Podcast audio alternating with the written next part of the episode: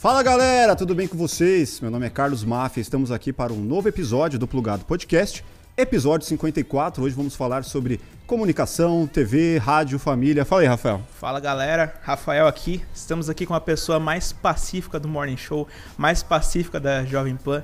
Ela que é zen, ela que não precisa de remédios para fazer o trabalho dela.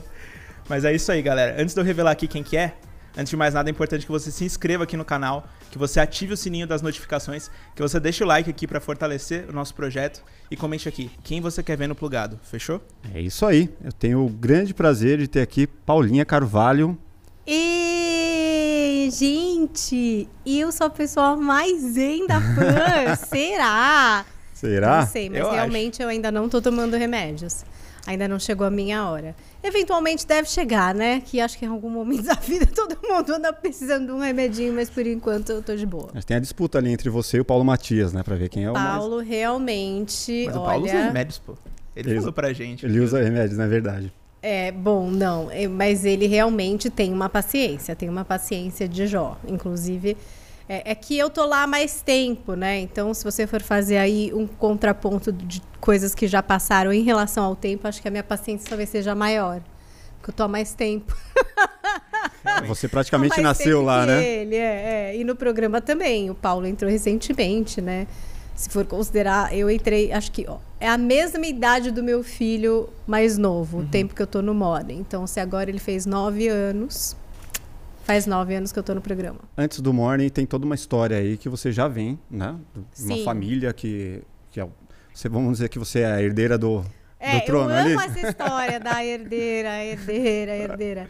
Ué, é um grupo que é da minha família, né? Sim. Do meu avô. Na verdade, o meu avô comprou a parte dos irmãos. É uma família ligada à comunicação há muito tempo. Anterior a isso, tinha a TV Record, que foi do meu bisavô. Meu avô trabalhou em televisão a vida inteira com direção de televisão. Sim. Só que em algum momento ele fez essa transferência, né? Ele saiu da TV, da direção de TV, comprou a parte dos irmãos na Pan-Americana e ficou só com a Jovem Pan. Sim. Isso faz muito tempo. E é isso. É a emissora que o meu avô tem. Ele tá vivo, fofinho, coisa linda. Tuta, né? E hoje o Tutinha, que é o presidente Aham. né, da empresa, os irmãos são sócios, o Tutinha é quem toca. É, então, de fato, sou um pouco herdeira mesmo, né? Mas assim, gente, é tipo Game of Thrones, precisa morrer tanta gente, entendeu? Que pode ser que nem tenha temporada em que isso vai acontecer.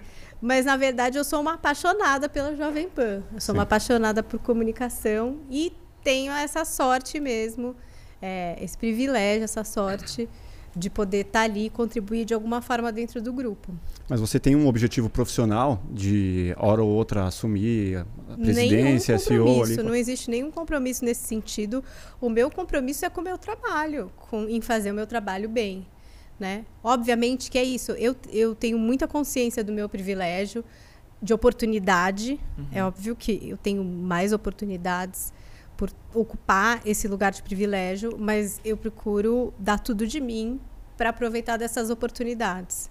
né? Mas você E- vê mais como privilégio ou como uma responsabilidade? Porque não, assim, eu você tem a acho que visão é uma de dono, né? responsabilidade, mas é um privilégio, entendeu? Porque se eu sou uma pessoa que não é da família, que não conhece ninguém, Sim. que chega lá com o currículo na porta, Teria é muito mais outra- uma difícil de ter etapa, né? oportunidade, entendeu? Sim. Mas à medida que as coisas foram propostas, eu tentei dar tudo de mim. É o que eu faço. Eu tento dar tudo de mim, dar o meu melhor real, assim. E isso foi uma coisa que meu avô sempre me falou. Você vai vir trabalhar aqui, você vai ter que ser a primeira a chegar e a última a ir embora, porque ninguém vai te respeitar. Todo mundo vai achar que você está aqui de favor. Total. Isso aconteceu mesmo? Eu acho que para muita gente, assim, não explícito, mas eu acho que muita gente acha isso ou pensa isso. Mas eu não tô nem aí, porque todo mundo que já trabalhou comigo nessa vida, assim, sabe muito bem da minha postura em relação a trabalho, assim. Sim. É, eu não tô lá brincando, eu não tô lá é, para roubar lugar de ninguém, eu tô lá para trabalhar e para trabalhar duro e para dar o melhor de mim. E é isso. Então, assim, quem já trabalhou comigo, quem tá lá e convive comigo, essas são as pessoas que aprendem a me respeitar. Agora, quem não tá, quem quer falar, quem quer achar, aí, enfim, cada um, estamos num país livre, cada Total. um fala o que quiser, entendeu? Mas acho que isso é normal, pode acontecer, entendeu? Você chega lá, fala, ah, quem que é essa? Ah, é neta do dono. Ih, sabe? Normal. Agora, o tempo, o trabalho, A isso vai provando, né? entendeu? Isso vai provando. Ou não também, se a pessoa quiser achar isso, paciência, entendeu? Também não posso deixar isso me consumir de um jeito, é, sei lá, de eu ter que ficar me provando para os outros o tempo inteiro. Eu acho que eu tenho que realizar o meu trabalho do melhor jeito, ter a consciência muito limpa em relação a isso e sempre tentar crescer e aprender mais, e estudar, e sabe, e melhorar, Sim. e enfim, Essa, melhorar orienta- como profissional.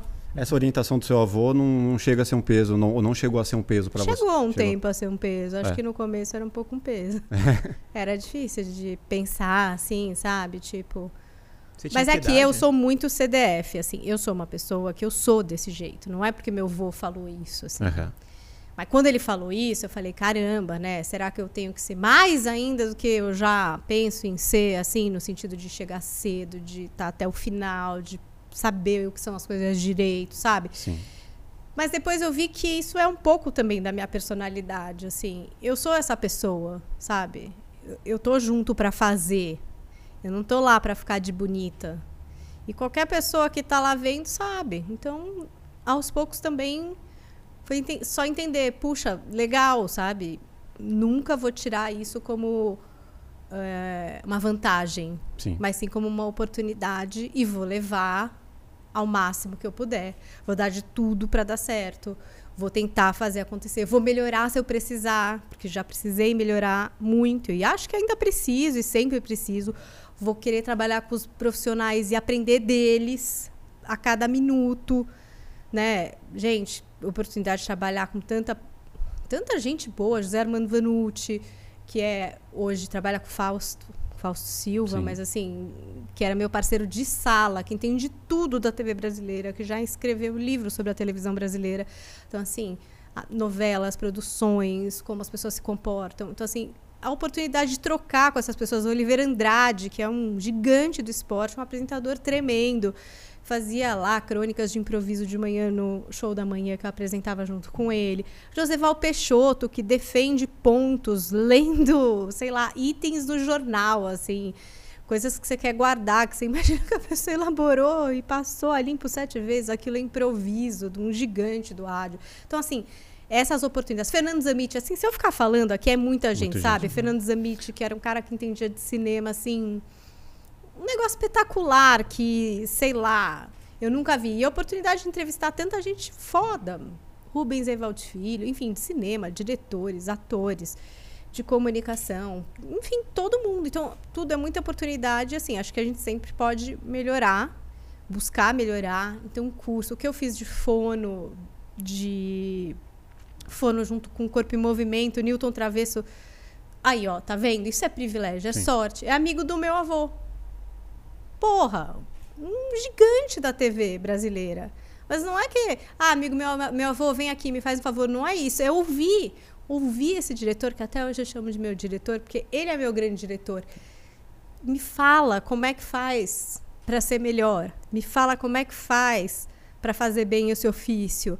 E ouvir e ir buscar. Você tem que fazer fono, vamos fazer. É, faz com essa pessoa, porque é essa pessoa que vai. Tá bom, eu vou fazer. Vamos treinar com a câmera, vamos fazer não sei o quê.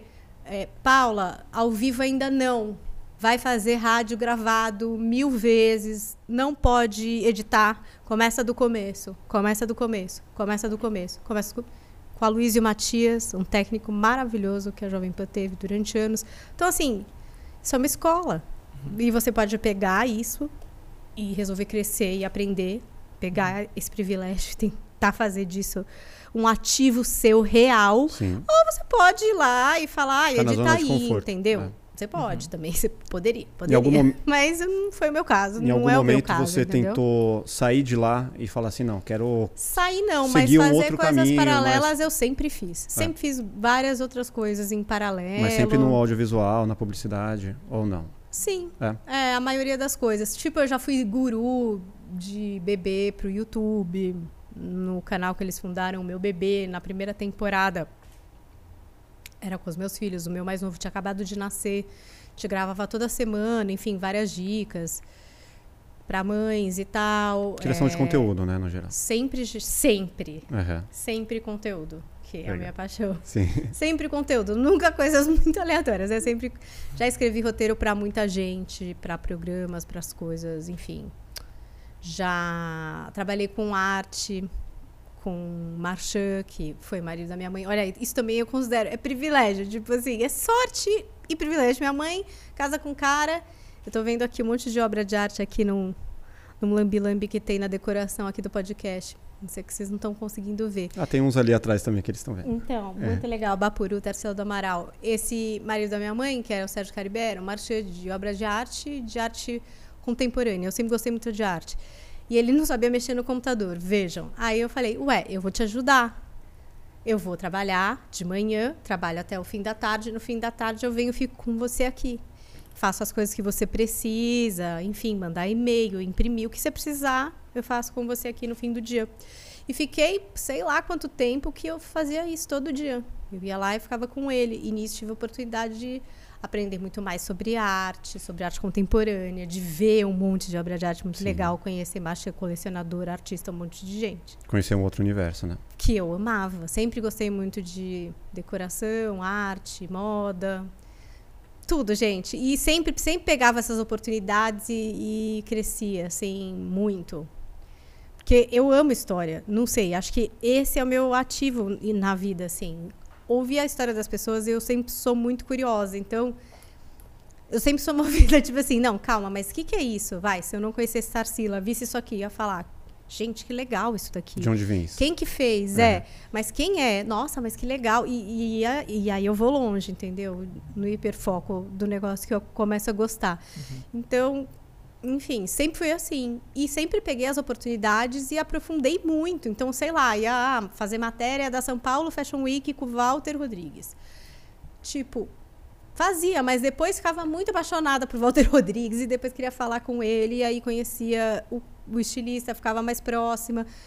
E eu sempre fui assim, para tudo. Para decoração também. Eu tinha um projeto que era o Tapa na Casa, muito legal, com mais três amigas ver. Coisas que às vezes as pessoas nem sabem, mas chegou a sair até na Folha, um monte de revista. Eram três meninas, eu, a Joana e a Mari, de Alencar. A Mari é fotógrafa, a Joana publicitária e eu, essa pessoa da comunicação. E a gente tinha um site com uma menina também que era Alice Abramo, que era assim, a gente a Mari fotografava casas de pessoas que não usavam decorador para fazer a casa, né? Então eram casas super legais, super de pessoas super criativas. Normalmente era uma pessoa já muito incrível. Uhum. E a casa contava uma história. Então eu escrevi um texto contando a história da casa, baseada numa entrevista que eu fazia com os donos da casa. A Mari fotografava, a Alice diagramava e a Joana, enfim, também ajudava com contatos, porque era super difícil de achar essas casas, Sim. né? Porque tinham que ser casas muito legais. Ter o Não podia- acesso, né? é, e a pessoa agenda, deixar a gente entrar e fotografar. E depois a gente fazia junto uma entrevista com um designer relacionado à casa. Ou às vezes era alguma coisa que a pessoa tinha, É. às vezes era alguma coisa que parecia com a vibe da casa, assim, que a gente encontrava e entrevistava um designer. E o primeiro foi o Marcelo Rosenbaum. Onde que era publicado isso? Era Só um pra- site, Era um chamava site. Tapa na Casa, tinha um Instagram. E a gente também fazia esse serviço que era de styling de casa. Então, ir na sua casa e dar uma incrementada. é, sem exatamente Irmãos à obra, assim. reformar. é. Não. Não, Irmãos à Obra vai mais então, a era fundo, um né? pouco Vamos difícil, as porque as pessoas queriam aqui, uma pessoal. reforma. A É. gente falava, não, a gente não faz reforma, não é Uhum. isso. A gente dá uma mexida, almofada, sabe? Dá uma vibe, organiza melhor. Às vezes tem um monte de quadro, não sabe onde pôr, esse tipo de coisa. Era muito legal. Que massa. E eu fiz durante um tempo Tem cara de multishow com isso. elas. É, um Discover putz de um Health, programa, né? Uma coisa louca. Mas é que às vezes também chega um lugar onde ou você faz uma coisa ou faz outra, né? Eu acho que chegou ali um lugar onde acho que todas teriam que só ter se dedicado a esse projeto e eu não poderia ter ficado na PAN, né? Eu sempre fico muito dividida com isso. Eu gosto muito de estar na Jovem Pan. Eu acho que é um canal muito grande, assim, de contato com as pessoas. E é. Não consigo me imaginar muito sem a Jovem Pan, sabe? Sim. É uma coisa. Ainda muita análise, acho que precisa. Mas você disse da oportunidade de aprender com grandes comunicadores e tudo mais. Será que você poderia dizer algumas coisas, assim, de técnicas que você aprendeu a respeito da, da comunicação, de repente com o Emílio, que a Mandinha do Pânico teve aqui, E ela comentou algumas coisas, tipo os mandamentos que o Emílio ensinou e passou para ela. É assim, que eu não trabalhei nunca diretamente com o Emílio. Eu já trabalhei pontualmente. Claro, admiro o Emílio. Acho que ele tem. Ele tem uma coisa que é maravilhosa, assim. O Emílio basta. Ele consegue transformar qualquer coisa numa grande coisa. Ele consegue movimentar, assim, como ninguém. Jogo de cintura. Ele é ali, né? como um mapa, ele, não sei, parece que ele tem um mapa na mão, assim, de como puxar as cordinhas pra vir alguma coisa, Sim. sabe? Tipo, aquela um entrevista que tá maestro. chata, é. Ele consegue ir pra outro lado, ele tem uma cultura geral tremenda, é um cara que gosta de cinema, ele gosta de tudo, sabe? E ele é muito enigmático na persona dele. Você vê que o Emílio é um cara que não dá muita entrevista, né? ele é um cara podcast, que ele não acho que ele ele no- questiona tudo e Até todos, o presidente foi num podcast assim. e o Emílio não, né? Vai entender. Então, ele é meio enigmático e ele tem um negócio assim, tipo, às vezes você não sabe se ele é direita, esquerda, reto, norte, sul, ele, ele não se deixa nomear. Então, às vezes ele tá criticando isso, ele tá criticando aquilo, ele tá ele é meio um coringa assim da comunicação, sabe? Eu acho. É, então eu, eu vejo muito isso, essas viradas que ele consegue ter, esse timing, sabe? Eu acho que esse é um ingrediente do Emílio que é, é muito difícil de ter. E tem a ver com experiência. E eu acho que tem a ver também com liberdade. A liberdade que ele tem na Jovem Pan de fazer o programa que ele acredita, né? Que é a liberdade Isso que ele não também- teve na TV da mesma forma, né? É, mas eu acho que ele até teve, porque o Emílio ele é sócio da marca Pânico, né? A marca Pânico não é alguma coisa que ele trabalha para. Sim, ele leva Ele onde trabalha for, né? porque é dele, Uhum. entendeu? Ele é sócio, acho que, do Tuta na marca. Eu não sei direito quais são as relações, enfim, comerciais, Comerciais, implicações disso. Mas, mas ele é um só, ele é dele também, sabe? E ele tem esse voto de confiança do Tuta. Isso eu acho que tem há muito tempo, Sim. enfim. E isso é diferente também, porque quando você faz uma coisa que você acredita muito, no caso dele, que já está num lugar onde tudo que ele faz já tem né, a experiência, a qualidade, já tem uma potência, eu acho que você sempre faz muito melhor, né? Do que uma pessoa que é dirigida, por exemplo. Total. Você entendeu? Uhum. É, eu acho que é totalmente diferente, assim. Acho que o Emílio ele consegue também isso por ele ocupar esse lugar onde ele é dono mesmo daquele espaço, sabe? Uhum. Ele faz mesmo o que ele acredita. Ele faz mesmo o que ele quer fazer. Veste a camisa, né? Não, e é dele a camisa. É, então é é maravilhoso, porque você, né, consegue fazer o rolê mesmo que você acha que é. Você troca a ideia lá com o Tuta. Eles são amigos, entendeu? Então é, é o melhor dos mundos isso Total. daí, porque é muito mais do que você ser dirigido. Que é diferente, entendeu? Por mais que você tenha seus ingredientes, tem uma direção, tem uma condução. Eu acho que o Emílio, ele trabalha com uma liberdade que é fantástica, assim. Mas eu sou muito diferente do Emílio, eu acho, não sei. É, Eu sou totalmente o contrário, assim, dele. Eu sou zero enigmática. Tipo, eu sou uma pessoa que é... As pessoas leem, assim, muito fácil. Não sei. A minha intenção na comunicação até é diversa da dele. Eu sou muito mais apaziguadora, eu sou muito mais emocional. É muito diferente, assim, é muito diferente a nossa pegada, mas o que eu mais admiro é o timing, assim, perfeito, de quanto as coisas duram, tem que durar, quando prolonga, quando para, quando muda o assunto. Ele é muito, muito bom, assim. Não, sei nem se ele saberia explicar. É meio um dom, assim. É feeling, né? Mas você vê uma diferença, por exemplo, do Paulo Matias como condutor da obra, ali, do condutor do, das coisas, do acontecimento, da orquestra. Você acha que é, é diferente ele do Emílio? Assim, Totalmente Total. diferente. Mas Mas, como todo apresentador é diferente. Quando eu apresento o Morning é diferente do Paulo. Quando o Edgar apresentava o Morning era muito diferente do Paulo, eu acho. É, eu diria Enfim, que o o. Edgar, eu aprendi muito com o Edgar, por exemplo. Porque É. o Edgar é um cara que já veio com uma bagagem gigantesca, até de MTV e MTV, tudo, e é. rádio, porque ele já fazia rádio antes. Uhum. E eu trabalhei sete anos com ele. Então, assim, eu acho que eu puxo mais ao Edgar do que ao Emílio, Emílio. no estilo, porque Uhum. o Ed que. Do Ed, eu sou muito ansiosa pra falar, vocês estão vendo, né, que eu falo muito. É uma coisa minha. Mas com o Edgar eu aprendi também a desacelerar um pouco. Desacelerar um pouco, falar um pouco mais devagar e entender mais onde eu quero chegar, trabalhar mais com as emoções, Aham. porque ele trabalha muito com isso, assim, no que a pessoa vai te trazer, em aprofundar.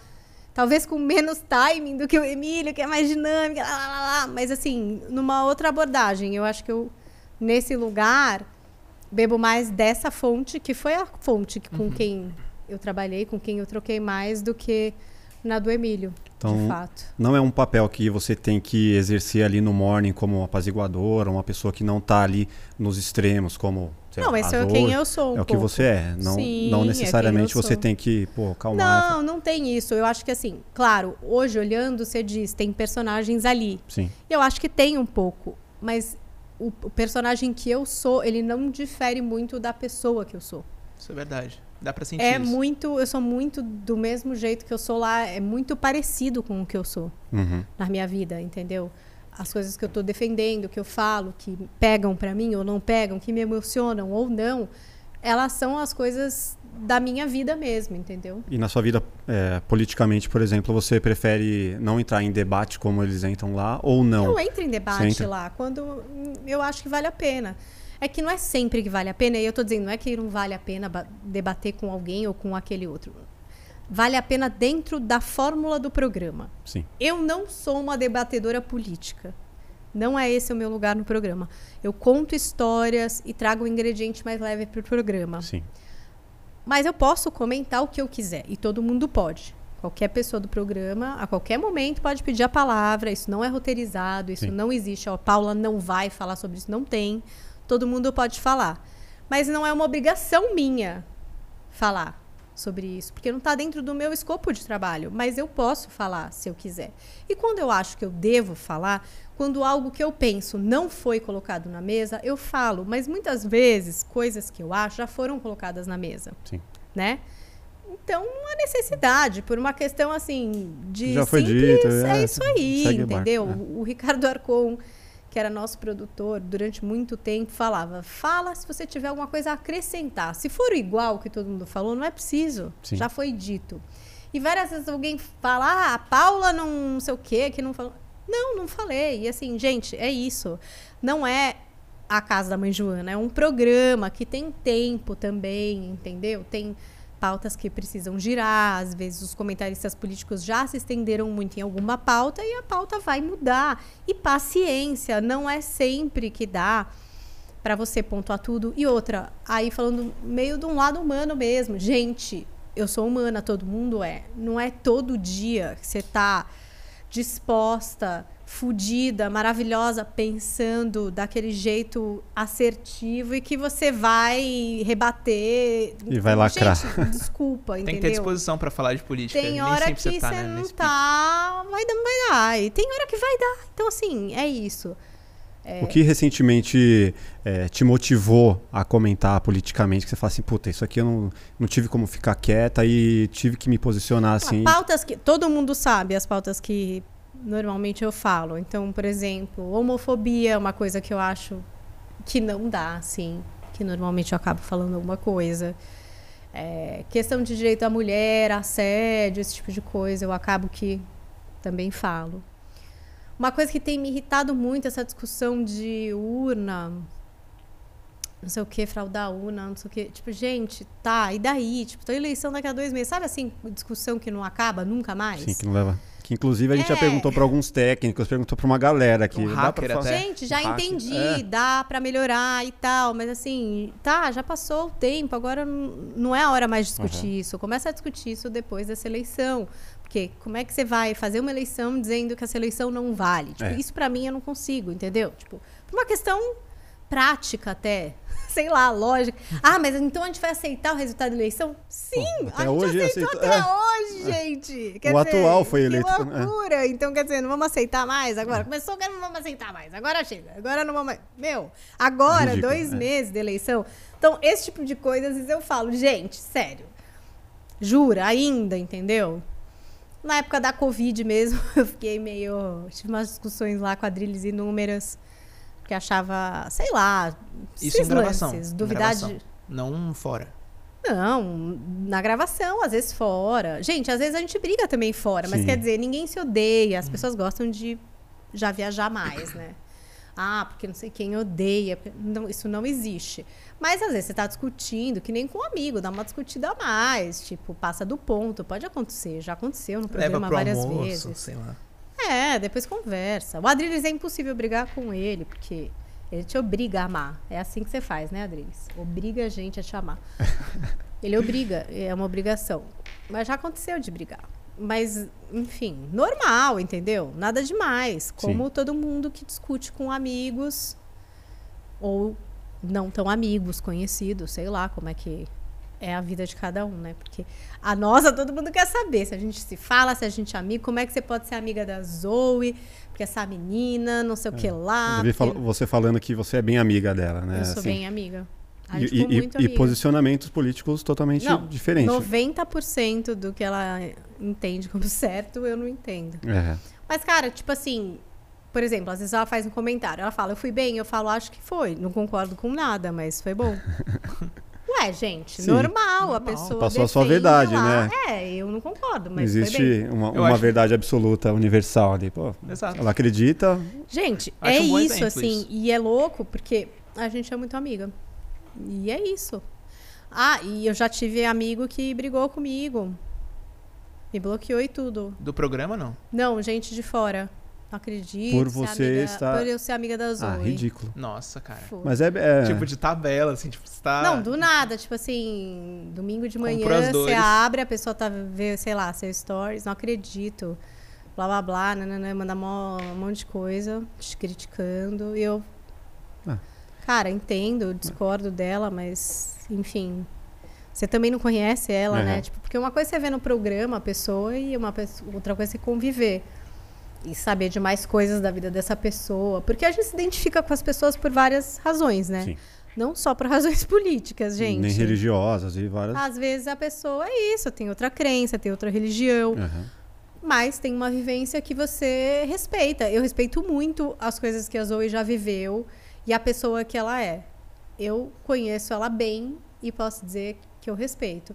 O que ela entende da política, o que ela eu discordo de várias coisas e respeito também muito o fato dela assumir que é minha amiga também, porque eu sei que também um monte de gente dela, Sim. ah, entendeu? Fala que ela tá Como pode? a mesma coisa que eu recebo, ela também recebe. Então ela tá num lugar parecido do que o meu, que é um lugar meio da intolerância, assim, né? Sim. Porque até parece, né? Ai, na sua família não tem ninguém. É todo mundo puro, lindo, maravilhoso, né? Nossa, nunca errou. Todo mundo é fado sensato. Que você conhece na vida, todos os seus amigos, você senta na mesa, tem 10 pessoas no seu aniversário, são só pessoas dignas do prêmio Nobel da Paz. Só o né? alto nível. né? Nunca erraram essas Só pessoas. Só cúpula. ando com gente que não errou aqui, ó. Aham. Só gente que não erra que anda comigo. Gente, não é assim, entendeu? Agora, respeito também, me bloqueou, beleza. É, vida que Talvez segue. não fosse tão meu amigo, porque o que eu acho louco é assim: quem Tal- sabe com quem eu sou, não sabe era, né? quem eu sou. É. E até entende exatamente porque eu sou amiga da Zoe. As pessoas conseguem fazer essa relação, porque eu sou essa pessoa de diálogo, sempre fui. Sempre fui. Alguém conta uma história, eu sempre fico. Nossa, mas será que essa pessoa fez por mal? Eu, sim, eu sou essa pessoa, assim, na vida, entendeu? Tá buscando falar, um contraponto. Gente, mas vamos ver. Sabe, às vezes a pessoa tá ocupada, às vezes a pessoa, sabe, tá passando por um negócio que a gente não tá sabendo.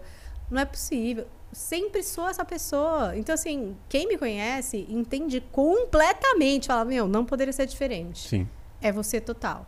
Agora, quem não conhece, me bloqueia no Você- Instagram. Eu acho muito legal esse negócio, porque eu acho um bom exemplo, sabe, para as pessoas no, no mundo que a gente tá vivendo, que às vezes só de discordar, tipo, já é o suficiente pra para se afastar e nem querer conhecer quem que é a pessoa. Mas as pessoas não são só aquilo que a gente discorda, né? Elas são muito mais profundas do que isso. Existe um monte de coisa para você assimilar e eu acho legal você dar esse exemplo, ainda mais com, com o palco que você tem ali, com a oportunidade, com o É. público. Tipo, acho que a gente tá precisando disso, sabe? E É, legal eu também acho, pelo eu lado acho feminino, que no né? fundo todo mundo exerce isso na vida, porque senão a gente não daria com ninguém, é o que eu tô dizendo aqui pra vocês. Uhum. Tipo, sei lá, se eu for vegana e aí eu vou levar pra um ponto em que eu não posso estar com você que não é Sabe assim? Tá chegando num ponto Entendi estranho. que, sei lá, de repente as segundas sem carne, tudo bem, mas assim. Aí não vamos mais falar? Sabe assim? Você é o quê? Um assassino? Sabe? Se chegar nesse Sim. lugar de Mas é- animais. chega na questão e, do gente, eu fanatismo. respeito pra caramba esse negócio da causa animal. Mas, por exemplo, eu como carne. E tá bom, você pode até achar que eu sou. Mas você entendeu? Essa pessoa, então o que, que é? Ela não pode mais falar com ninguém. É um negócio meio de Vira seita, bolha, parece, né? sabe? É. É uma loucura também. Acho que é aí que tá o erro. E eu acho que na vida a gente não trabalha assim. Ninguém nunca trabalhou assim, Uhum. gente. Todo mundo é amigo de um monte de gente, não Sim. é? Você tem seus amigos no trabalho, você tem seus amigos pessoais, que são pessoas que têm mais a ver ali, né, com, enfim, o seu âmago, com o seu emocional. Você tem sua família, né, que tem o tio do pavê, tem eu não sei o Tem, quê. Chatão. Tem. É. Agora, gente, você tem que achar um lugar aí onde você vai conviver. E você pode de- até refutar, discutir, né? E, e dizer coisas como eu falo para os meus amigos, para Zoe, para qualquer pessoa que eu discordar. Mas com respeito também, né? Com certo respeito também, né? É, ninguém é obrigado a concordar 100% em Pois tudo. né? é. E tem outro ponto também que eu acho interessante, que eu acho legal você trazer essa, essa representação assim desse assunto, porque é o lance da, da amizade ali, da sororidade entre as mulheres, que eu acho que você traz isso assim, quando você tem essa esse respeito e empatia pela união mesmo com pessoas de pensamentos diferentes, mas que não se dividem, sabe? É, mas acho que assim, eu não sei, mas o negócio de mulher, o que que é? A gente passa por muita coisa parecida, você entendeu? Muita situação parecida. Pode dizer, ah, não, é igual, é igual, é... Cara, não é muito igual, é muito louco isso. Porque tem coisas que as mulheres passam, e aí eu tô falando de cantada inadequada, assédio, eu tô falando de desrespeito, é, às vezes no âmbito profissional mesmo, assim, sabe? De te desqualificar por ser mulher, colocar você no lugar da bonita, no lugar da. Entendeu? E, cara, isso acaba que é o. Com quem que você vai falar sobre isso? Às vezes. Com alguém outra que passa um pouco sobre, a, né? Que tem ali a mesma vivência. Até TPM e tudo. São coisas femininas que acabam, enfim, virando meio elos. Agora, eu sempre sou muito aberta com as pessoas que eu trabalho. Eu acabo fazendo amizade com todo mundo. Isso também não é novidade. Eu sou amiga de todo mundo que participou, ou trabalhou comigo, ou saiu. É outra coisa que eu acabo que levo para a vida. São amigos que eu levo para a vida, porque são pessoas que eu fico às vezes mais do que eu fico com a minha família. Sim.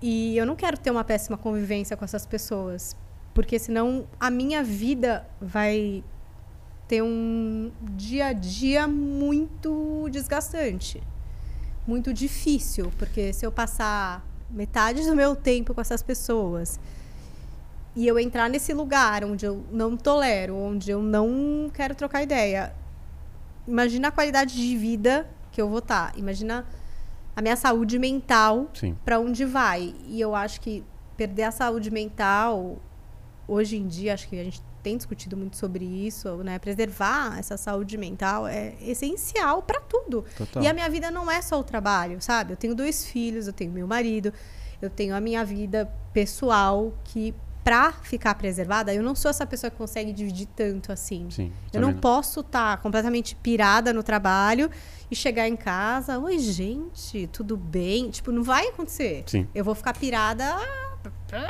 com todo mundo, entendeu? Você sente que está equilibrada hoje, pensando em Não, trabalho, melhorei, família, religiosidade? Ah, eu acho que religiosidade, acho que eu já fui mais. Mas eu acho que esse negócio de politizarem a religião me deu uma gastura com o negócio de religião que, assim, acho que a gente tem que respeitar todas as religiões. E qualquer coisa que seja diferente disso, pra mim, hoje já me dá um negócio, sabe? Tipo. Então, a religião é uma coisa que eu me afastei muito. Acho que não da fé, assim, que isso eu tenho fé. Eu acho que tem realmente Acredita alguma que coisa a existe Deus mais, tudo. tudo isso. Aham. Acho que existe um lance meio de você, sabe? Fazer as coisas boas mesmo. Eu acho que volta. Sim. Aí é tipo. Existe isso o é crença, sabe? leis, assim, gente, né? eu sei, não, não tem nenhuma ciência nisso e tal. Mas eu acho que tem um lance de positivo, de energia, de uma força maior, Sim. que não é possível, que tudo do acontece do, nada, jeito que é. acontece do nada. Mas, tô dizendo assim, e a igreja, é, sabe? ter ali um, uma religiosidade, sei lá, ou é cristão, ou sei lá, de qual é cada pessoa. Isso budista. é uma coisa que eu venho me afastando, assim, porque, sei lá, a minha impressão é assim, tudo que o homem bota a mão desanda. Sabe assim? E líderes religiosos. É. Aí sempre dá alguma caca, algum problema. Sim. Acaba virando massa de manobra. Vira, é, acontece algum problema. Então, assim, acho que cada um, na minha opinião, pode ter a sua fé a Zoe é super católica, ela reza tudo. Eu acho super bonito. A minha avó é muito católica. Minha mãe também. É, e acho lindo, acho bonito a fé que ela tem, assim, ela acredita nas coisas. Eu falava, nossa, queria estar assim, mas não estou nesse lugar. Acreditar que acender a vela vai resolver. Não, reza, diz que o Espírito Santo já falou. Eu acho demais, mas assim, não consigo estar nesse lugar. E. Mas não sente falta casa, também. Cara, não sei porque nunca fui muito fervorosa, então uhum. não sei como isso me mobilizaria, né? Eu acho que às vezes a fé é um lugar de muito conforto, assim, para as pessoas. Eu Sim. vejo em momentos difíceis. Sim ajuda muito, né? Quando você acredita, quando você pode, sei lá, é, rezar ou sei fazer o quê que. E é na dificuldade, né? Que normalmente as pessoas é, buscam ou até mais. Até né? agradecer, eu acho super bonito. Marcos Mion, né? Tem uma puta fé, o cara vai lá, agradece, chora. Acho, meu, eu acho maravilhoso. Eu acho que é um esteio, assim, Sim. é uma coisa importante, mas eu não sei como seria a minha vida se eu tivesse esse pilar mais forte. Nunca tive assim uma coisa de muita fé, muita espiritualidade, assim. Eu não sou essa pessoa. Mas para mim a minha religião é minha família, assim, tipo, sério, tipo, ali é o meu lugar principal, assim. Se eu vejo que resvalou para lá o trabalho, eu vejo que eu tô meio zoada, sabe? Uhum. Tipo, não tá legal. Não, tá, preciso fazer alguma coisa. Sim. Às vezes é tirar a coisa do dia, diminuir a velocidade, é, reestruturar, porque para mim ali é o, é o meu ouro, entendeu? O meu Sim, você, ouro. Você tem dois Meus filhos, filhos, né? filhos, meu marido, a gente. Ali é meu ouro. Se mexer ali, minha mãe. Meu core é minha mãe e minha irmã e meu marido e meus filhos. Sim. Se mexer com isso daí, eu vejo que tá estranho, sabe? E às vezes o trabalho acaba que entra na vida pessoal. Total. Na energia mesmo, assim, esse negócio de hater. Às vezes não é fácil você chegar bem, sabe? Em casa. Uma vez ou outra, tudo bem. Sempre estranho. E no momento que você teve que ficar em casa, na pandemia, na como pandemia, foi isso? É. Então, foi muito legal, na verdade. Foi bom? Foi, porque... Cara, primeiro o Morning saiu do ar, né? Uhum. Na época ficou uma coisa meio... Como é que a gente vai fazer? A distância. O Edgar também saiu? Todo mundo, ficou todo mundo fora do ar. Aí eles fizeram o estúdio, que daí o Morning foi pra TV mesmo, esse esquema TV, né? Sim. Fizeram um estúdio, ia ser o Edgar no estúdio, o Adriles, que o Adriles nunca quis parar de ir, né? Não quis ficar em casa um segundo. E aí o Adriles do estúdio com o Edgar e a gente de casa. A gente fazendo de casa. O Vini ainda estava no ar, que hoje é nosso diretor. Então acho que era eu, o Vini. Enfim. E o time de casa e o Adriles lá, Joel, né, se eu não me engano. Enfim, e aí, mas a gente ficou um tempo fora do ar. E nesse tempo, eu fiquei meio maluca, um pouco no começo, porque eu não conseguia conceber não fazer nada. É. Achava muito estranho. Falava, gente, não dá para não fazer nada. Então, eu preciso fazer coisas. Aula online. O que, que já... eu vou fazer? Daí eu pensei, vou fazer vídeos de série, que eu já fazia, mas é. assim, vou editar com, com, os clipes, eu mesma. Sim e vou mandar. E eu mandava oito vídeos de série toda semana para eles usarem lá na programação uhum. de dica.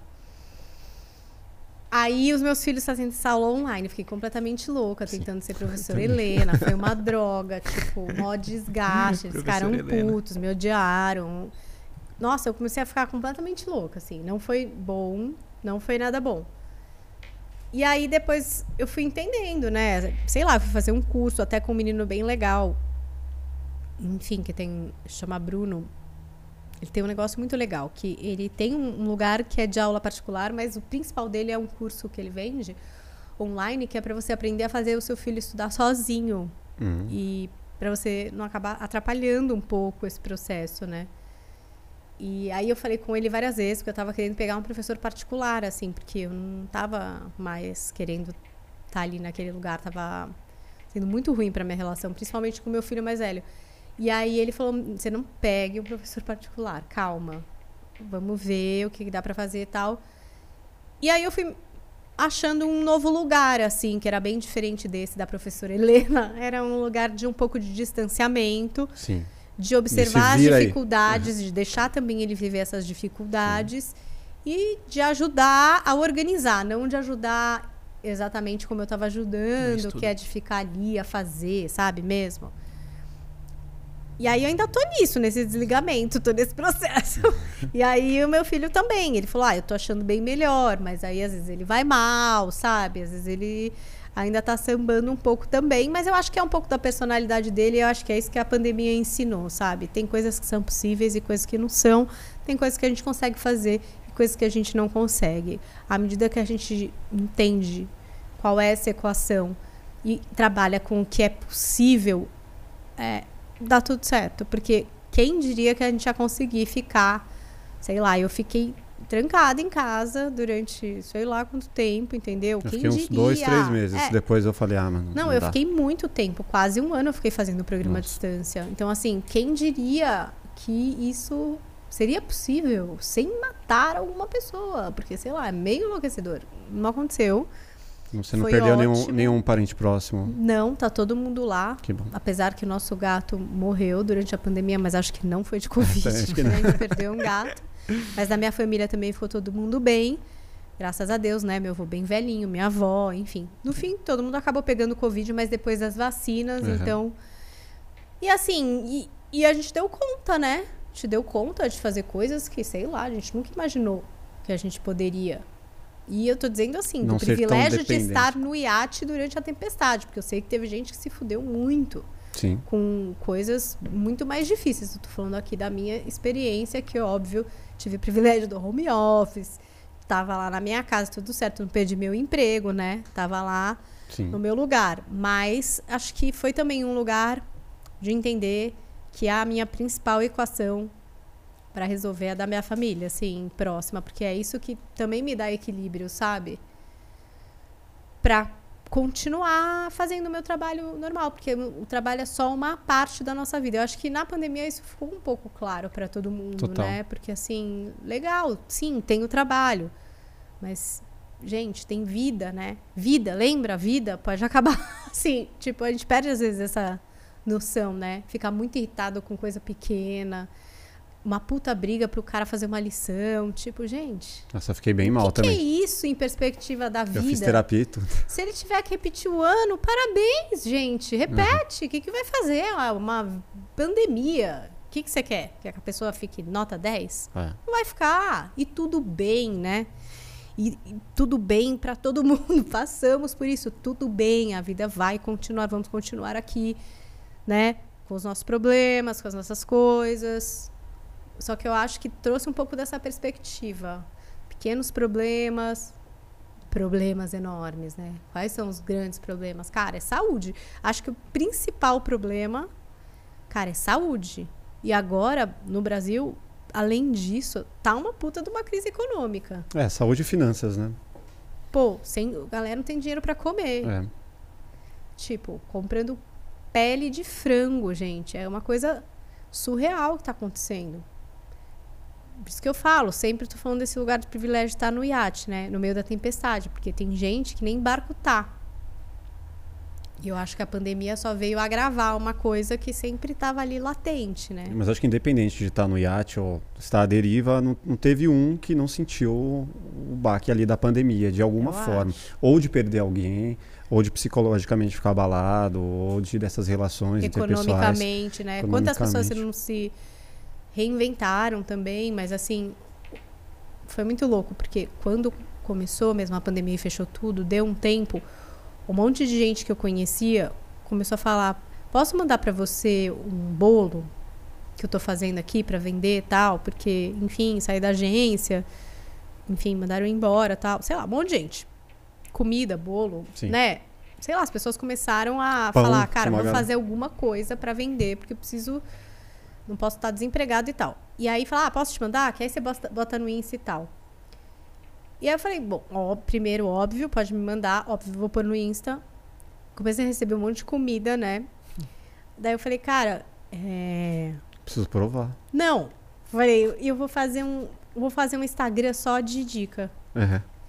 Porque tem um monte de gente mandando coisas. E aí eu posso pôr o que, as minhas dicas e as pessoas podem mandar as delas, entendeu? Como se fosse um multiplicador. Uhum. E aí eu fiz, que é o As Dicas de Vida, né? Que é um Instagram que não tem publi, é só dica, tipo, coisa que as pessoas.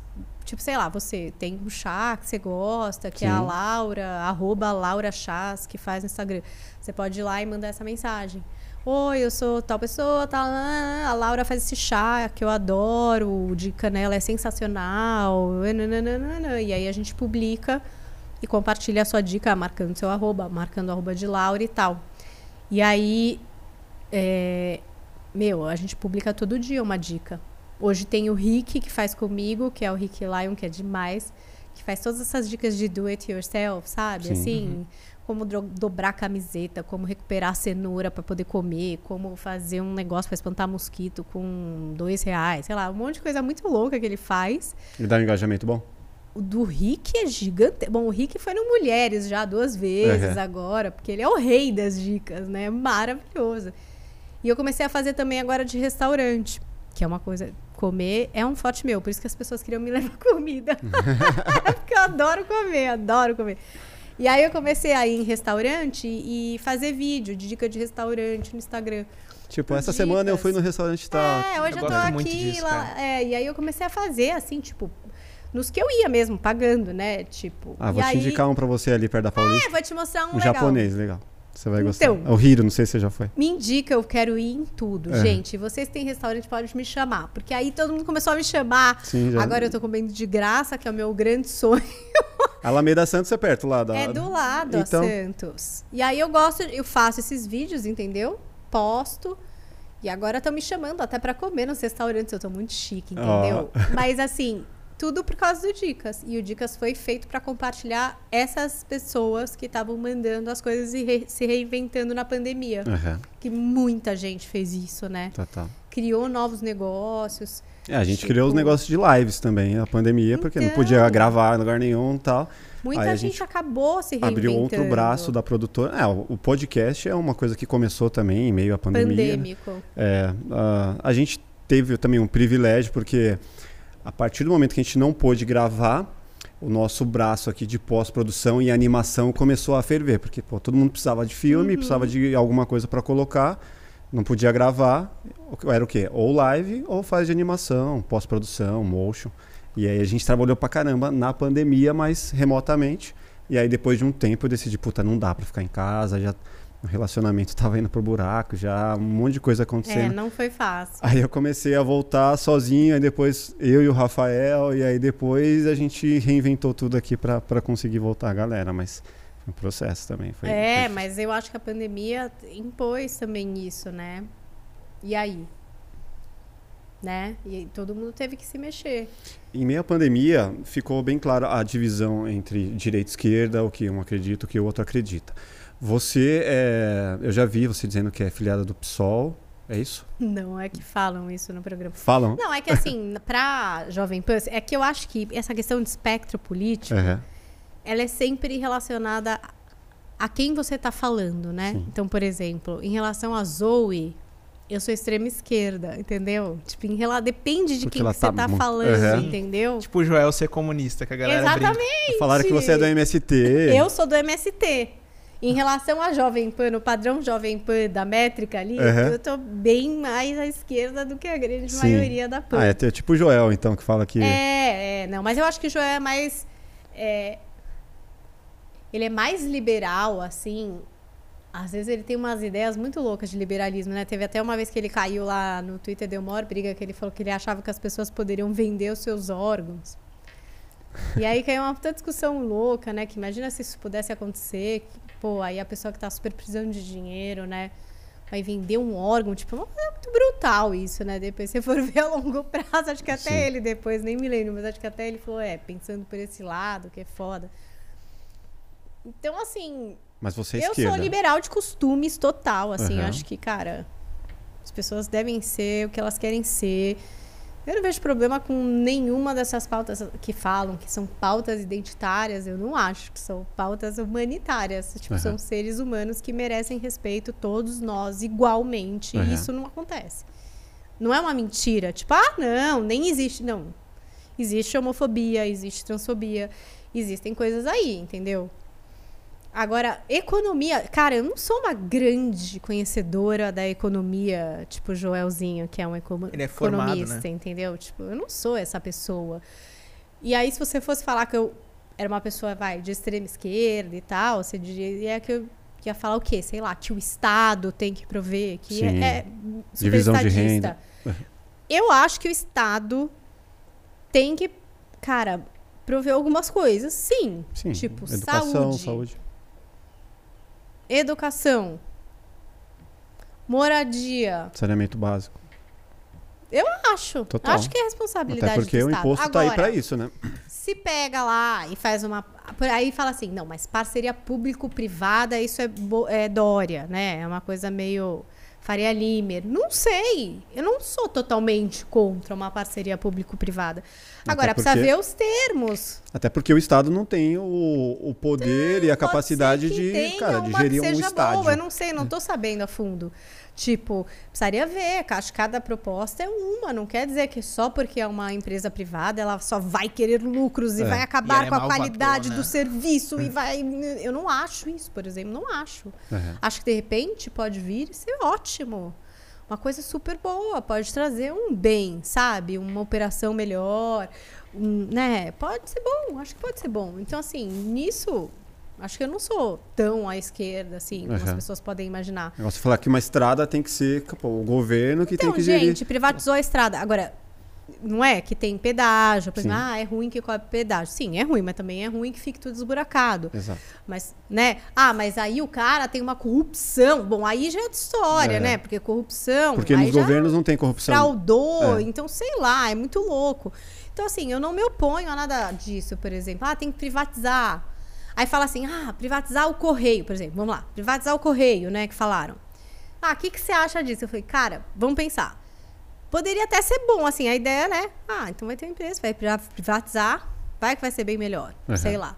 Aí alguém diz assim, é, mas aí, por exemplo, tem uma cidade que é na fim do mundo, que tem dois habitantes. Você acha que uma empresa privada vai querer levar lá as encomendas? Uhum. Cara, tipo, sei lá, e se ela for obrigada por essa parceria Sim. a atender, a, sei lá, entendeu? Não sei, vai ver Um que critério pode dar pré-estabelecido, obrigar. é. É. eu não sei, acho que tem termos que possam ser É, um paralelo a isso é você falar de. É. Uber, Corner Shop, todos esses aplicativos, porque nas grandes tem, mas não necessariamente Eu vai acho que às vezes também as coisas vão mudando e- demora para acertar certas Uhum. fórmulas. Mesmo você trouxe essa história da, da Uber mesmo, dos aplicativos. É bem polêmico, né? Porque é isso, o taxista que, sei lá, tinha que esperar uma licença, fazer um curso, não sei o quê. De repente, não. Chega um cara que X, pega um carro qualquer, né? Tipo, e começa a Sim. levar gente. Gente, é Foi- óbvio foi- que os caras vão foi ficar putos, traumatizante né? taxistas. Foi muito Meu irmão traumatizante. dele Mas por um taxista. lado... Minha irmã era taxista, né? Ela não ficou indignada? Nossa, não queria ver ele morrer e falar de Uber. É, mas aí, por outro lado, você fala, cara, mas os taxistas, eles melhoraram muito depois Total. da história do Uber. Eu acho, não tô falando mal de táxi, eu amo taxistas, eu só ando de táxi e aplicativo na Aham. vida. E eu adoro os taxistas. Eu acho que deu um salto na qualidade de trabalho também dos taxistas, porque a concorrência também faz isso. Ela ajuda a melhorar. Sim. Agora, você tá vendo? As minhas opiniões são assim. Tô aqui também pensando sobre isso. Não tenho certezas absolutas. Agora, o que eu acho é que, assim, tudo que é evolução é difícil de involuir, né? Tipo, é Uber, Airbnb, são coisas que estão acontecendo. É difícil isso deixar de existir, eu acho, Sim. entendeu? Normalmente as coisas se adequam. Agora, nada vai regredir. É que nem o WhatsApp, Telegram. Ah, não, mas agora vamos no WhatsApp vai censurar. Não vai, porque não tem como, você entendeu? As coisas não tem como dar um passo para trás, acho que na era da tecnologia. É Tipo, só para Instagram, frente, entendeu? Jamais tiraria stories, Então, por exemplo, ah, vamos ver, porque daí quando tiver fake news, o Instagram precisa fazer alguma coisa. Não, não, não vai fazer. E assim, se não for o Instagram, vai ser em outro lugar. É mais um fácil você educar as pessoas a usarem as redes. Isso é, é o que eu acho, por exemplo. Aham. Educar as pessoas a usarem as redes e a questionar o que é né, passado ali, se é verdade, se não é, a checar, trazer isso para as pessoas do que você querer interferir numa tecnologia que não vai dar um passo para trás, entendeu? Vai sempre para frente. Ah, mas acho que eu vejo Agora- assim, sua visão é mais centro, né? Não é tão Eu acho que eu sou centro-esquerda, eu acho. centro-esquerda. Mas É. aí até aí, é, eu acho que é isso. Depende com quem você vai me comparar, entendeu? Com quem você vai. É, eu acho que eu sou mais um pouco mais centro-direita, mas assim, tudo que você falou, pô, concordo totalmente. Tipo, não tem nem que nem que pôr nem que tirar. Então, acho que tá nesse na- na- nesse equilíbrio, acho que é importante. E eu, e eu vejo assim, pô, é, a sua visão é a visão de quem é empreendedor, é a visão de quem não está ali parado esperando que o governo dê um assisten- assistencialismo, é a visão de quem tem uma grande responsabilidade e tal. E eu vejo muito quem é esquerda mais extrema, assim, é o cara, meu, ele está aguardando alguma solução ou exigindo, né, que o governo acho provenha assim, algumas coisas. É que- muito. Esse lugar eu acho um lugar sensível, por exemplo, que assim, eu acho que o Brasil tem muita miséria. E quando a gente está falando de miséria, que é isso, gente que não come.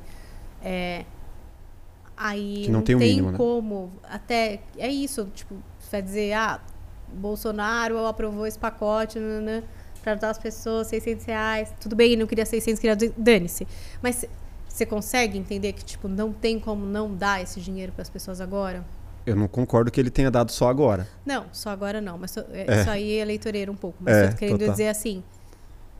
Não tem como não dar Sim. nesse momento, entendeu? O que me irrita um pouco no Brasil, no Brasil e nesse tipo de política é assim. Vamos dar, vamos dar, vamos dar. Mas tá, e, e que horas não vai dar porque não vai mais precisar? Não é não vai dar porque não vamos mais olhar para essas pessoas. É. Qual é o plano e qual é o tempo, a linha temporal desse plano e os esforços que vão ser feitos dentro desse plano para que a gente não tenha mais que dar, porque essa pessoa não vai mais precisar. Mas não é a educação que seria a solução para essa pessoa não precisar mais? Sim. Só que é educação de base, né? É. Só que aí os caras vão e eles só investem na educação. Para mim, eles só investem na educação tipo, Superior. superior. Sim. E eu acho super Pronatec, errado.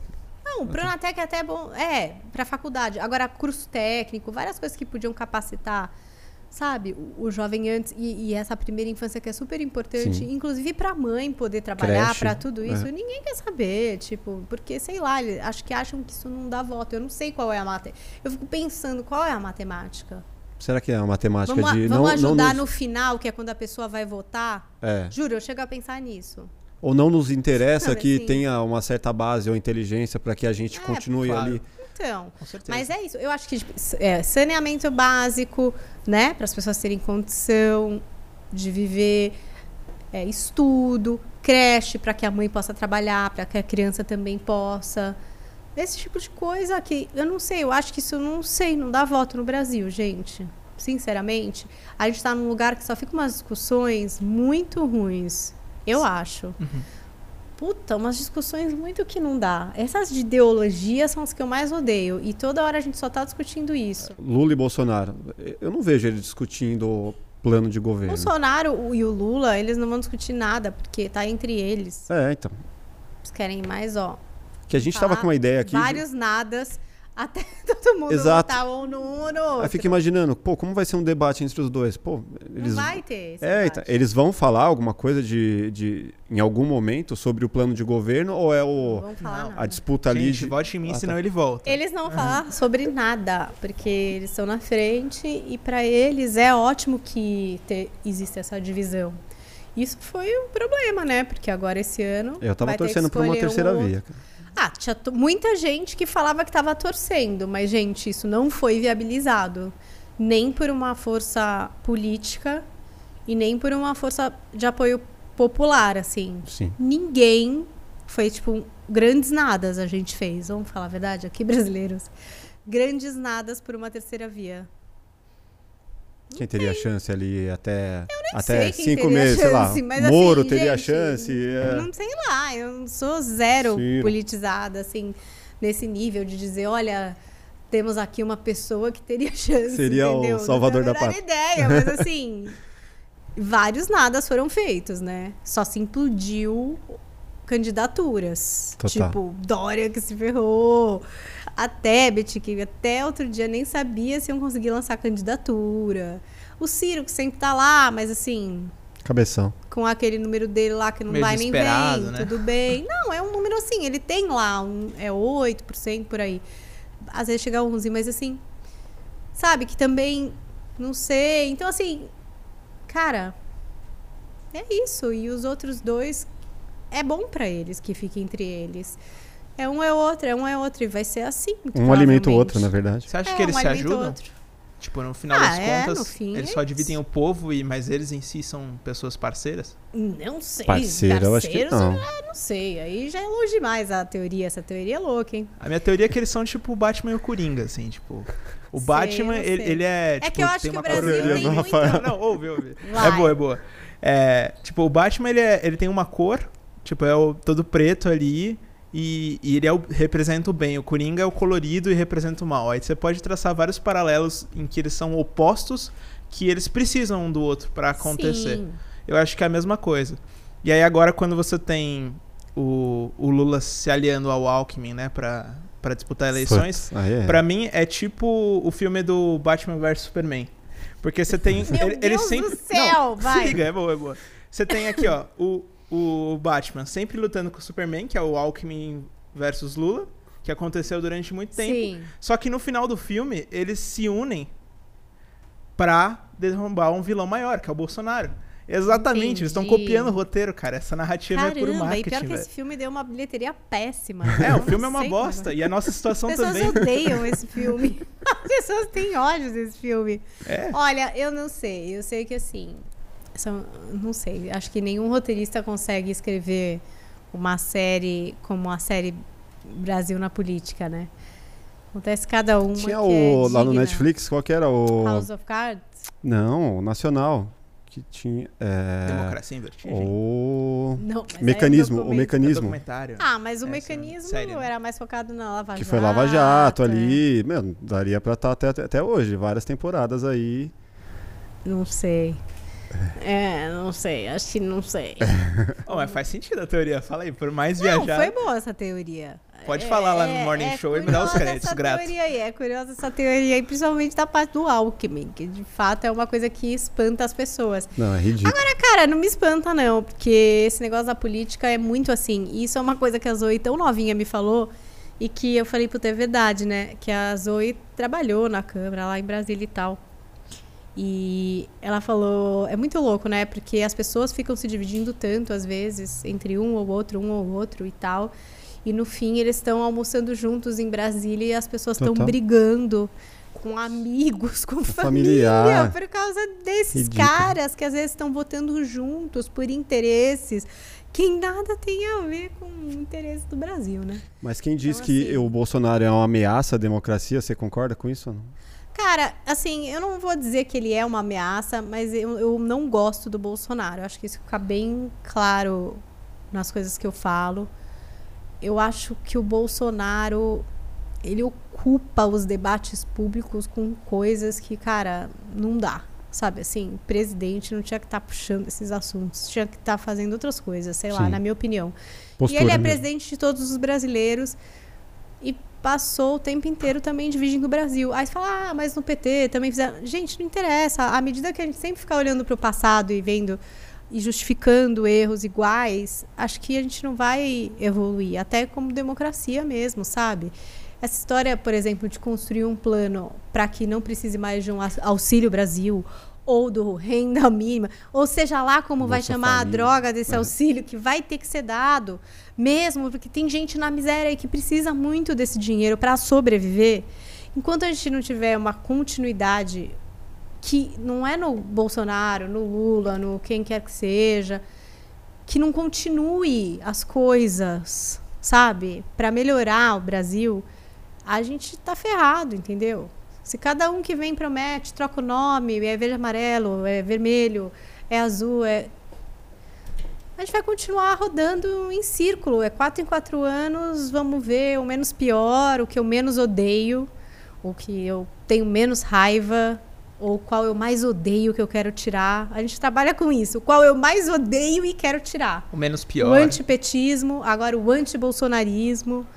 E, tipo, nunca tem uma pessoa que a gente acha que pode ser legal. É, mas o, eu, o, pelo o, menos, nunca acho que tem. É, mas Se você acha que bom, porque acho bom que as pessoas tenham esperança, mas assim, eu fico muito desacreditada sempre. Mas tipo, é que o problema não é só a questão de pensar ah, quem que é o, o governador ou quem que é o presidente.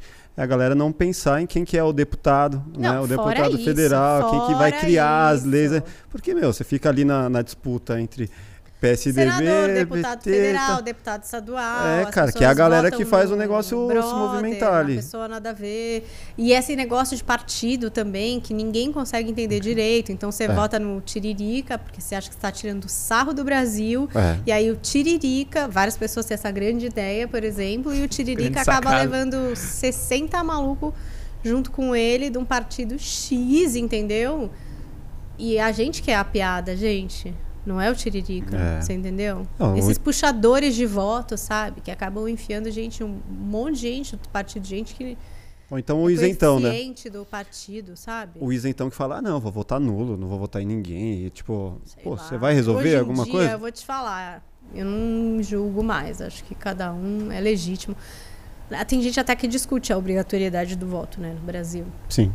Porque é obrigatório. Que poucos, Uhum. ou vários outros lugares não tem essa É, obrigatoriedade, é. né? Mas enfim, sei lá também, ó, sem opinião sobre isso formada? Não, nunca parei pra pensar. Mas tem um monte de gente que discute isso. né? É.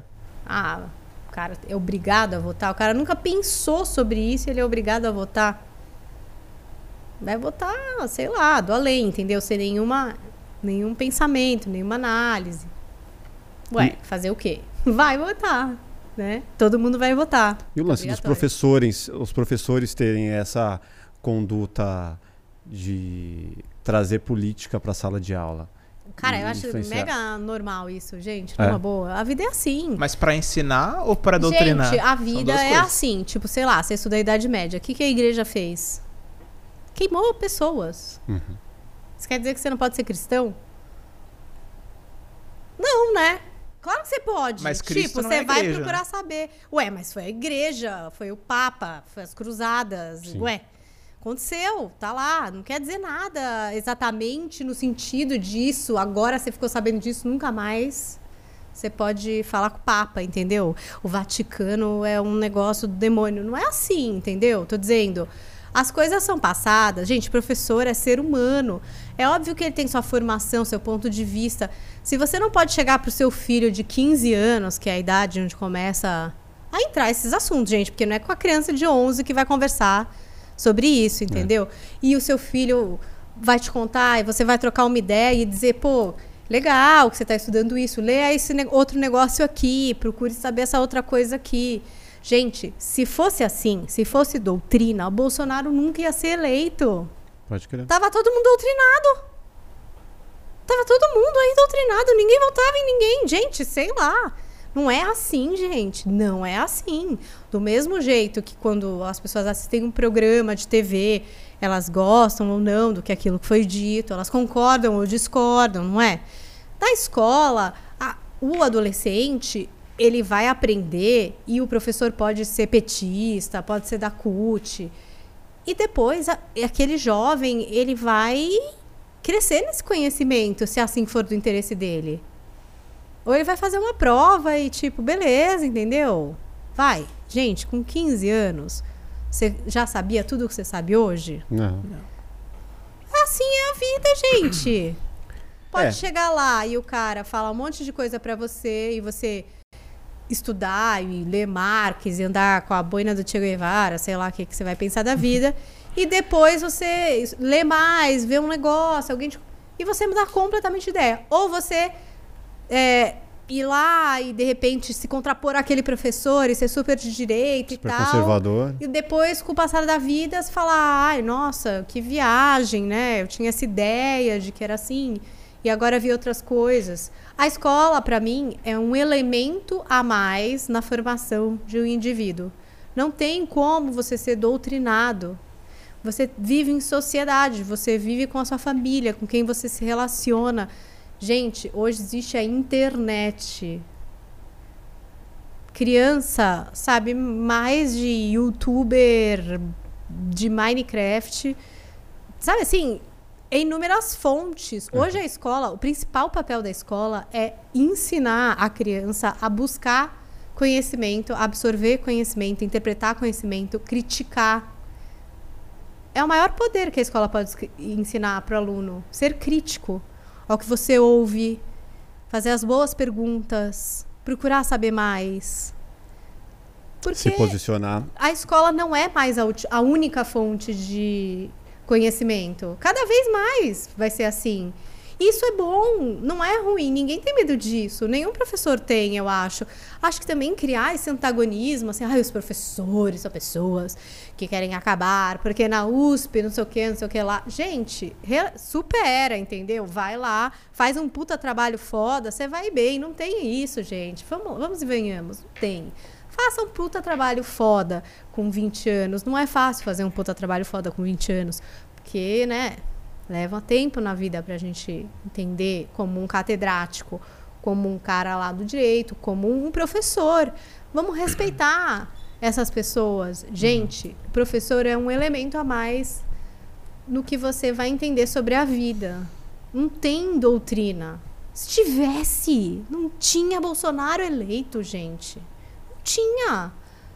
Nem Bolsonaro, nem Dória, nem, sei lá, nem vários. Você não vê, assim, como, como mãe, como empresária também, que a educação da forma que é hoje, né, professor, sala de aula, tudo mais, tá um pouco fadado ao fracasso? De, no sentido de, cara, hoje, para eu chamar alguém para trabalhar, se o cara vier com lá, certificado da FAAP, da EMB, de onde for, eu vou falar, tá bom, mas me mostra aí o que, que você sabe fazer, né? Sim. Qual que é o seu portfólio? Sim. O que, que você se, sabe se esforçar, o que, que você já criou, o que, que você deixou de criar. E no final das contas você fala, pô, e aí? O cara se formou na FAAP, mas o cara não tem proatividade nenhuma, o cara não não sabe se relacionar, o cara não, não é ágil, não é Ué, sagaz. mas é esse negócio, soft skills que falam, Exato. que é super valorizado e tal, hoje, que, enfim, é um ativo exatamente por causa desse lance mais virtual e tal, enfim, que muitos jovens têm perdido. Ser, ser bom de convivência. E tal. Né? Cara, eu acho que a boa escola vai bater nisso também. É isso que eu tô dizendo. Ensinar relações não é a interpessoais. questão conteudista. É. É como você se comporta, como você defende sua ideia, como você debate uma ideia, como que você embasa uma ideia que você tem, como você desenvolve um projeto. Se a escola do seu filho não está fazendo isso e você acha que isso é ruim, procura outra escola, porque tem várias escolas que fazem. Sim. Então, assim, aí se é escola pública, gente, a gente está falando de um buraco bem mais fundo, porque lá não tem nem negócio para o pessoal lavar a mão, entendeu? A gente está falando aqui da escola particular. elite, 2% que paga essas escolas aí de milhões, porque a escola pública no Brasil, ninguém está aprendendo nem a escrever. Porque ninguém nem está quase indo, sei lá. Sim. Às vezes não tem nem estrutura física da escola. O que é uma pena. Hum. Agora, a escola, para mim, tem que estar tá preparando para a vida. Eu sempre tive essa visão, não sei. Não é preparar para passar no Enem. É. Eu não tenho essa visão. Tem gente que tem. tem. Tem, gente que já, juro, no pré, tá perguntando, mas e no Enem? Qual que é a nota da escola no Enem? Tem gente que está preocupada com isso. Eu não tô, por exemplo. Eu nunca estive. Eu tô preocupada assim. O meu filho vai estar tá pronto para a vida? Ele está pronto para aprender, para questionar, para encontrar o que ele quer ser? Sim. Ter discernimento. Ele está acolhido? Ele está num ambiente diverso? Ele sabe agir dentro da sociedade com respeito, defender as suas ideias com integridade, humanidade? São valores importantes para mim. Total mais do que ele saber a raiz quadrada de não sei o quê. Agora, tem gente que liga mais para conteúdo. E eu entendo e respeito completamente. E eu acho que tem escolas que servem para cada tipo de família, porque eu acho que a escola ela tem que concordar um pouco com a família, até para não criar essa situação de demonização de professor. Sim. Acho que tem que estar dentro do que você entende que você cabe assim, para sua o família. O apostilado é, um, é ruim, é um método que não é, funciona. Tipo, eu falo, se a não, escola média é 9, sabe é. aquelas coisas? É média 9, tem 12 lições e não sei o que lá, vou pôr meu filho lá, mas assim, meu filho é zero disciplinado, eu também não tenho nenhum tempo para gastar com isso e Uhum. tipo, sei lá, não vai dar certo. Onde vai dar entendeu? isso? Então É. assim, acho que tem que ser congruente com o que você imagina. Mas eu ainda acho que a escola hoje é uma das peças para educação de um jovem, não é a única. Acho que a família tem a sua responsabilidade, a sociedade tem a sua responsabilidade. Todo mundo tem um pouquinho de responsabilidade em quem vai ser esse carinha. Nesse ponto que você falou de, de educação, da doutrinação e tal, eu, eu já vivi isso, assim. Não faz muito tempo que eu Na saí. escola? Não faz muito tempo que eu saí do Rafael ensino tem 20 médio. anos. Entendi. É. Tô brincando. Caraca. Tô brincando, é que você Ah. é jovem. Beleza. Aí. É assim, faz pouco tempo que eu saí, né, do ensino médio. Eu não diria que é doutrinação, porque realmente esse. É, doutrina, né? Esse argumento que você usou de senão o Bolsonaro não estaria eleito, ele é tipo, totalmente válido. Nesse ponto eu concordo com você. É, mas eu via muita coisa acontecer nesse sentido, sabe? Eu vi demais professores colocarem suas opiniões. E eu sei que isso não tá no contrato dele quando. Mas explica a escola que você estudou, como que era a Ah, não- metodologia. eu não quero citar nomes para não comprometer É, não Não, não, mas o- a instituição nem nada. Mas é melhor não. É... A Waldorf. Não, mas isso foi bem depois, Ah, né? tá. Waldorf isso não acontecia. Você já ouviu falar em escola? Waldorf, você tava fazendo um pouco de tricô, plantando um Sim. pouco de coisa, fazendo a festa Sim, primavera. mas isso foi bem, No bem começo. lá primeira atrás. infância. Primeira infância. É. Primeira infância. Mas a Waldorf, por exemplo, tem coisas que eu não acho tão legais, uma coisa mais espiritual, mística da Waldorf, mas tem um lance da Waldorf que eu acho incrível, que é o desenvolvimento motor na primeira infância. O quão, o quão importante não é esse controle fino da mão, de você aprender os seus limites físicos, de você interagir com outras idades também. É, é muito legal, por exemplo. Tem coisas boas. Deve ter coisas ruins também. Eu nunca pus meus filhos na Waldorf. Aham. Mas também tem coisas boas. Se tem a ver com o que você entende pro seu filho, é super legal. Pode ser muito bom. Pode ser incrível. Entendeu? Uhum. Agora, pode ter um professor ruim? Não foi o caso lá. Não? Não. Foi no ensino médio, bem Tá depois. bom, já tava bem depois. lugar. Mas estou dizendo, pode ter um professor que é Waldorf e é ruim? Pode. Pode ter um professor que é de uma universidade né, e é ruim? Pode. Pode errar? Acho que também pode, sabe? É. E isso vale para todo mundo. É isso que eu às vezes pega um episódio, um professor nu no Belo Horizonte fez um manifesto completamente pelado. Aí você fala, gente, tá, um homem que aconteceu um negócio, agora vocês querem pegar uma categoria, Uhum. entendeu? E dizer, tá vendo? Olha aí os professores universitários, o que andam fazendo pelo Brasil.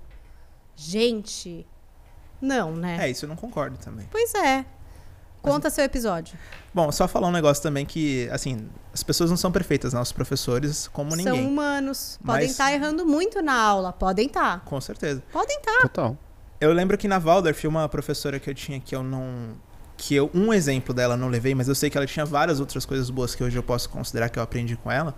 Mas era uma coisa tipo assim: lá a gente tinha lanche comunitário. Então, assim, uma pessoa da, da sala trazia. Uma mãe, né? Uma família. Pra todo mundo. É, provia o lanche pra todo mundo da turma.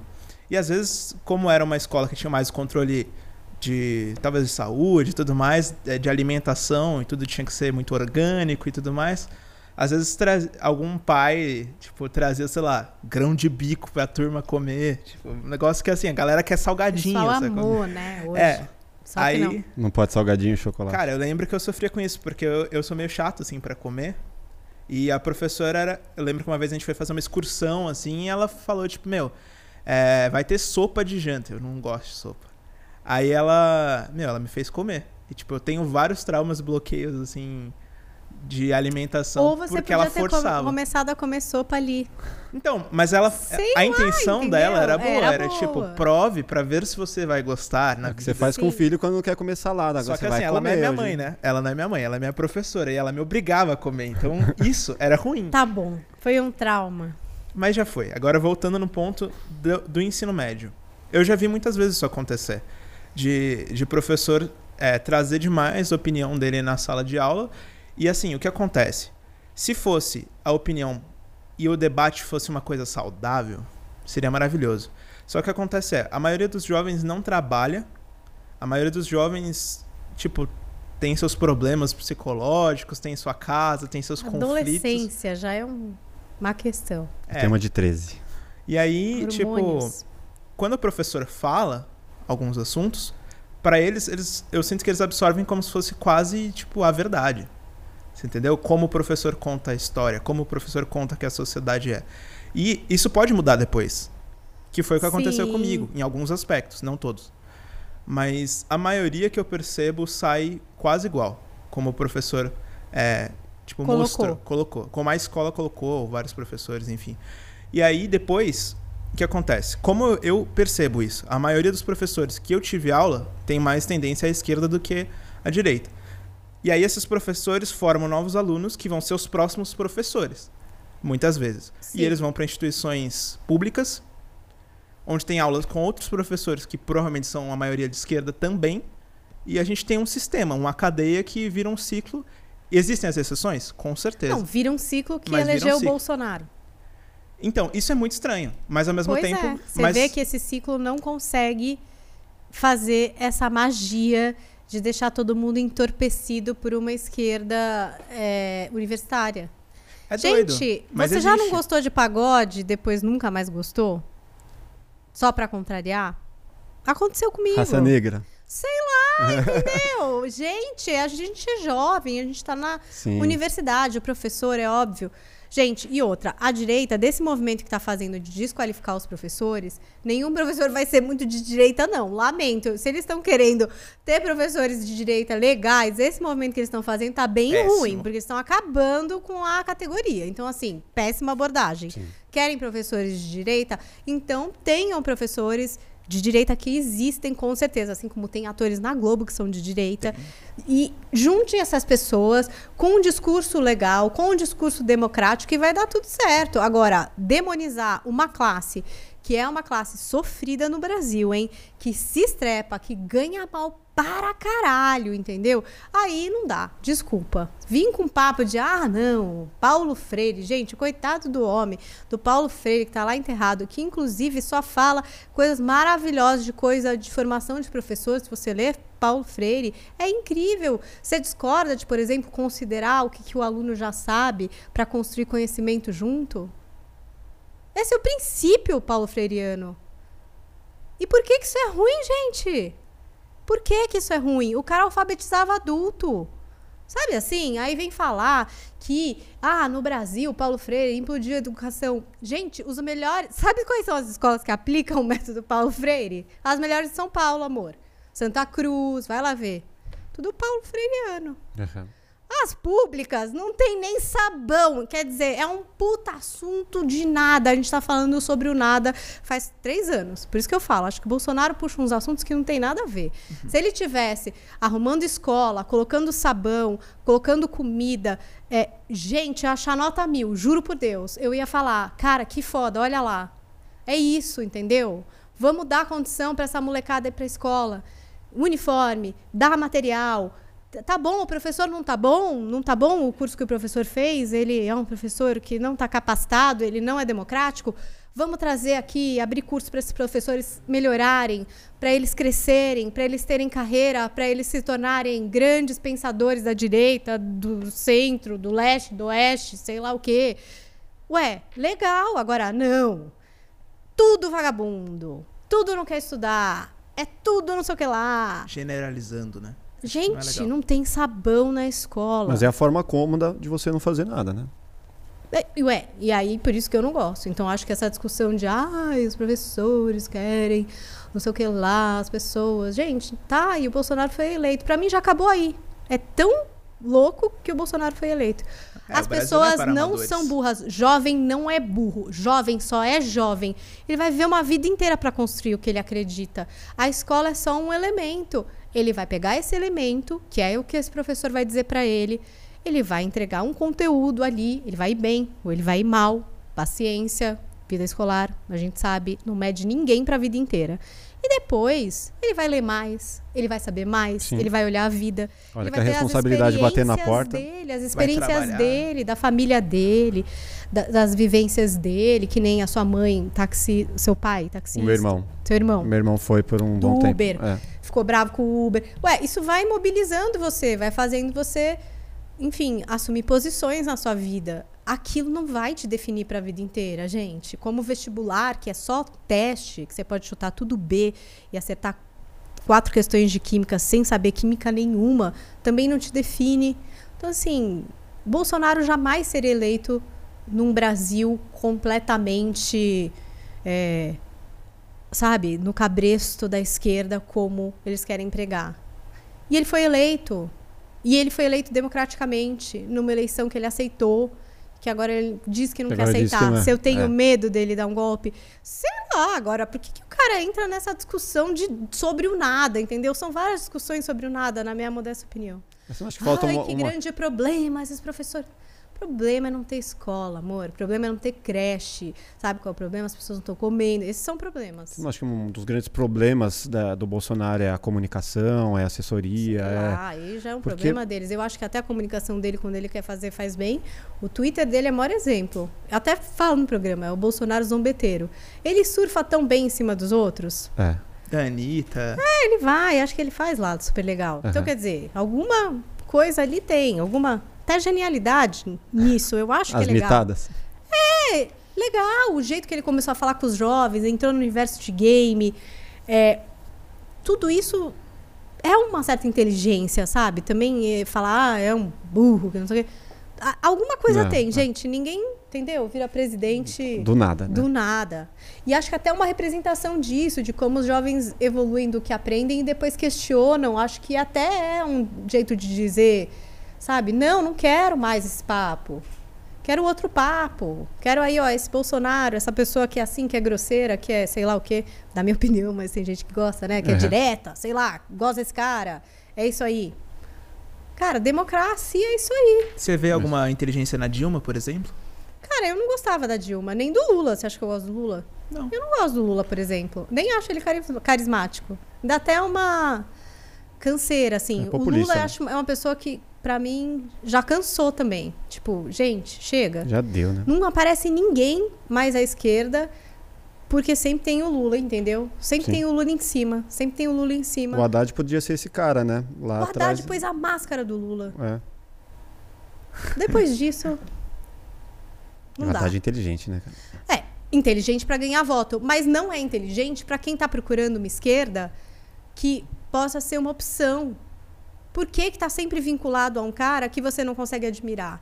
Eu não consigo admirar. Eu consigo admirar algumas coisas que ele fez. Mas eu não consigo admirar uma pessoa que passou também por várias coisas como ele passou.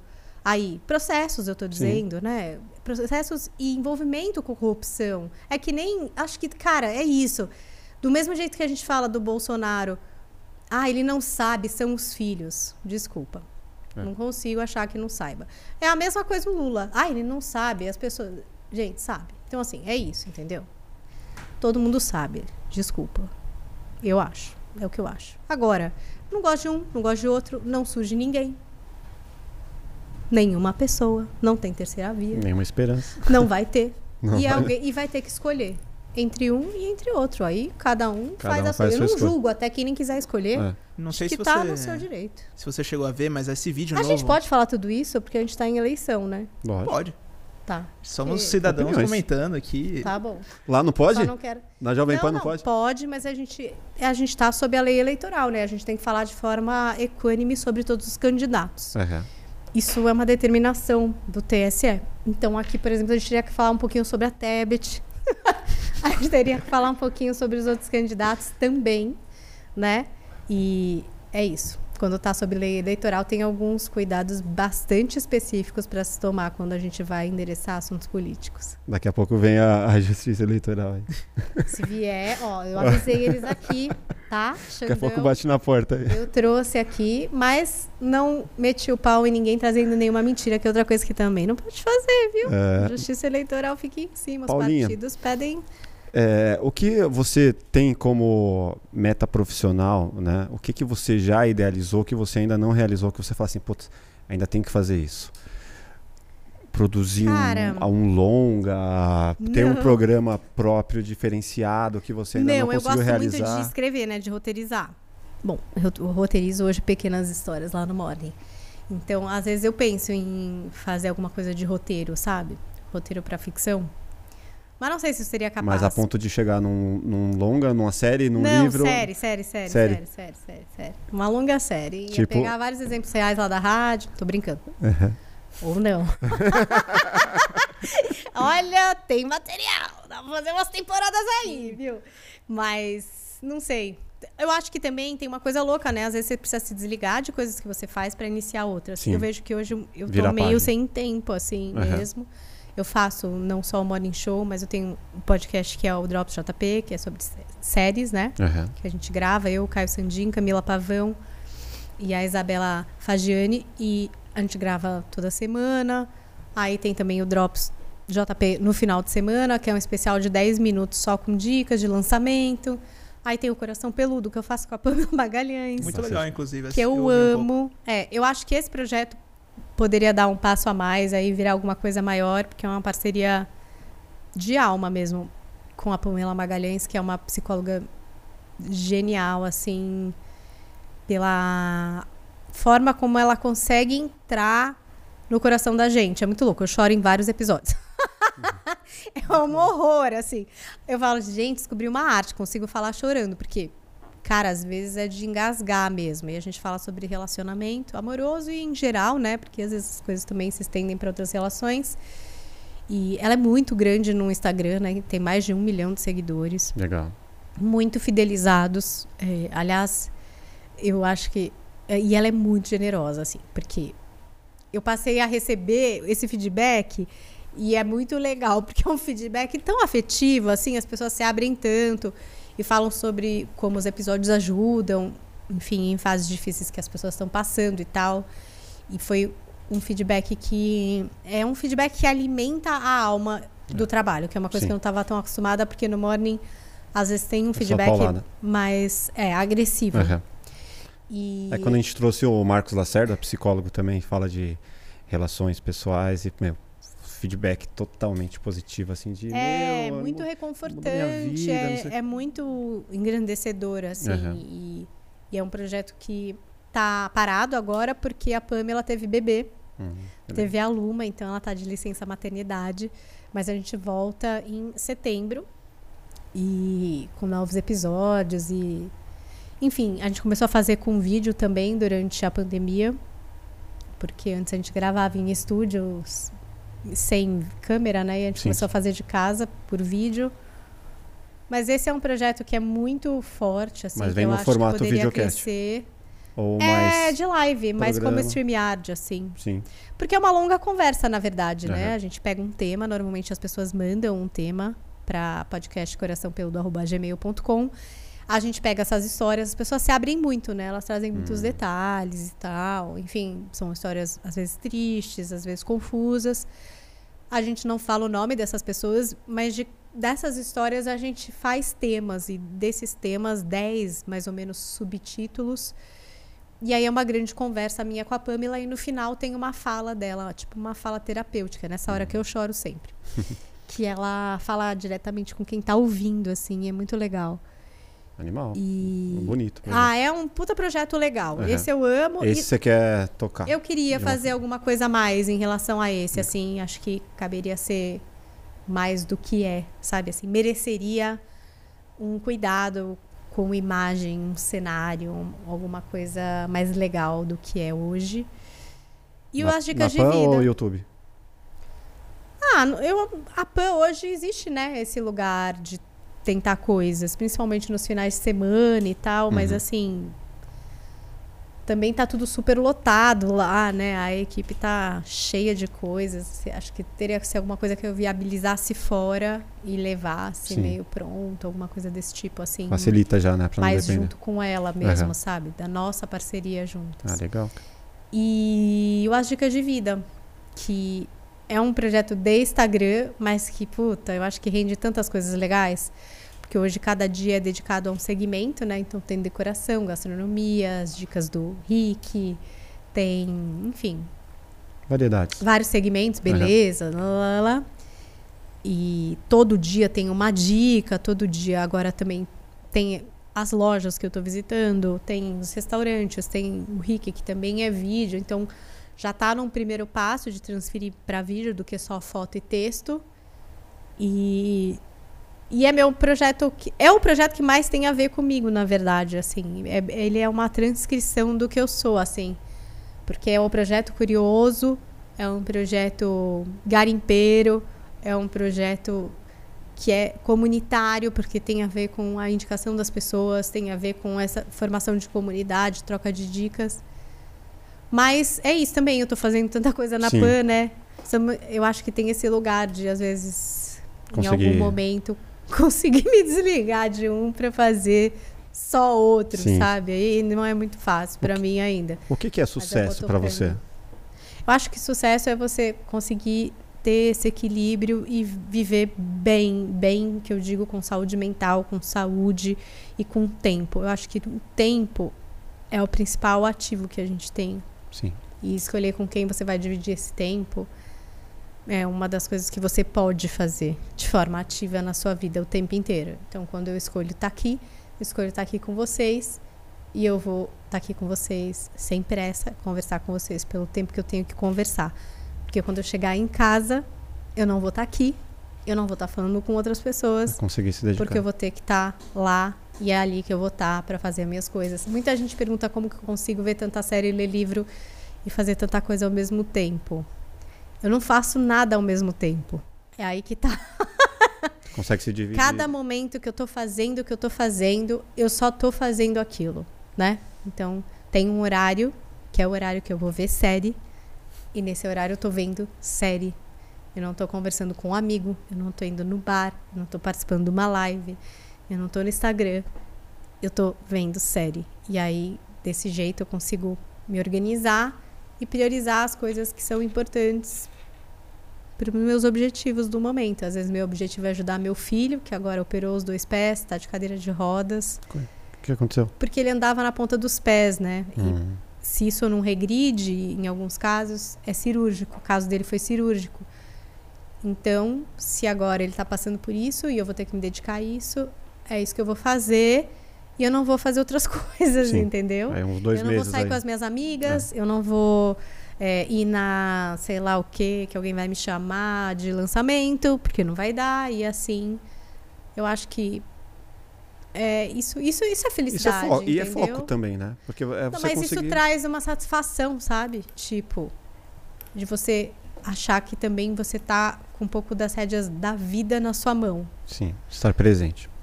E aí você consegue estar mais feliz, eu acho, Uhum. né? Não que todo mundo tenha que estar feliz o tempo inteiro, que isso não existe. Sim. Mas eu acho que isso é sucesso. Maior sucesso. Pagou o boleto de manhã, fez seu trabalho, encontrou uma amiga para almoçar, foi no podcast que te convidaram, vai estar com seus filhos à noite, depois vai ver dois episódios de série. Puta dia sucesso! Total. Deu para fazer de tudo. Vamos pro dia seguinte. E tentando equilibrar, para não ter essa impressão de que você não sabe para onde você tá indo, sabe? Que eu acho que é isso. É, muitas vezes as pessoas É confundem, né? Que só vai estar feliz a partir do momento que o seu projeto X que você é, idealizou. chegar num lugar. é, É, que é chegar isso, eu acho que não é isso. tantos Sucesso não é inscritos, chegar é. num lugar, sabe? É você operacionalizar para você estar bem, mental e físico. E priorizando as coisas que você quer priorizar, não que os outros estão priorizando para você. Sim. E aí que gera ansiedade, né? Se você fica sempre aguardando, meu, sei lá. Não, e daí se um milhão de inscritos. E se Aí- amanhã é. esse coração peludo, sei lá, não dá certo? Acabar com a minha vida, sabe? Mora não deu certo. É difícil, né? Eu, eu acho que sucesso é isso, cara. Você ser dono do seu tempo na medida do possível, assim. Você tá jogando, você tá jogando as cartas da vida, assim. Sim. Não alguém jogando por você, sabe? Te submetendo. Aí Ótima entra num visão. outro lugar difícil, assim. Legal. A gente tem uma coisa aqui que a gente tem uma playlist no Spotify e a gente normalmente alimenta com uma música dos nossos convidados. que tenha marcado algum momento super importante da sua vida, que te traga uma, Tá uma lembrança Ai, afetiva, assim. gente de Deus. E a gente tem quantas? Tem 54, vai para 54 Eu vou músicas. escolher uma Um hoje? pouco É. mais. E aí você escolhe a sua que traga uma lembrança afetiva, que seja algo que Nossa, eu realmente... vou falar uma que eu tô muito sugestionada por um viral que rolou essa semana, não sei se vocês viram, que o Coldplay chamou Natalie Imbruglia pra cantar Torn. Meu, que virou um puta de um karaokê gigante. Ela cantando e todo mundo cantando Não vi junto. isso, não vi isso ainda. É maravilhoso, É. tá? Assim, um monte de gente pôs no Instagram e eu amo essa música. Um que eu tinha o cabelo igual do Natalie Imbruglia. Foi logo que eu comecei a trabalhar na PAN, numa parte de música, com um dos meus melhores amigos da vida. Não foi a é época o que você Ivan era clubber, Nunes. Foi um pouquinho antes. É, foi quase quando eu era clubber. É. Exatamente. Sabe o que é clubber? Ah, eu ia evitar falar que eu não sei, né? Pois é, coisa de velhos. Anos 2000 ali. Pois é, exatamente. Acho que é de 96 essa música. Então foi um pouquinho antes desse auge clubber, assim. Que eu fui bem clubber. Fiz o Na Balada na Jovem Pan, eu sou fundadora do Na Balada, Ó, quando eu tocava só eletrônicos.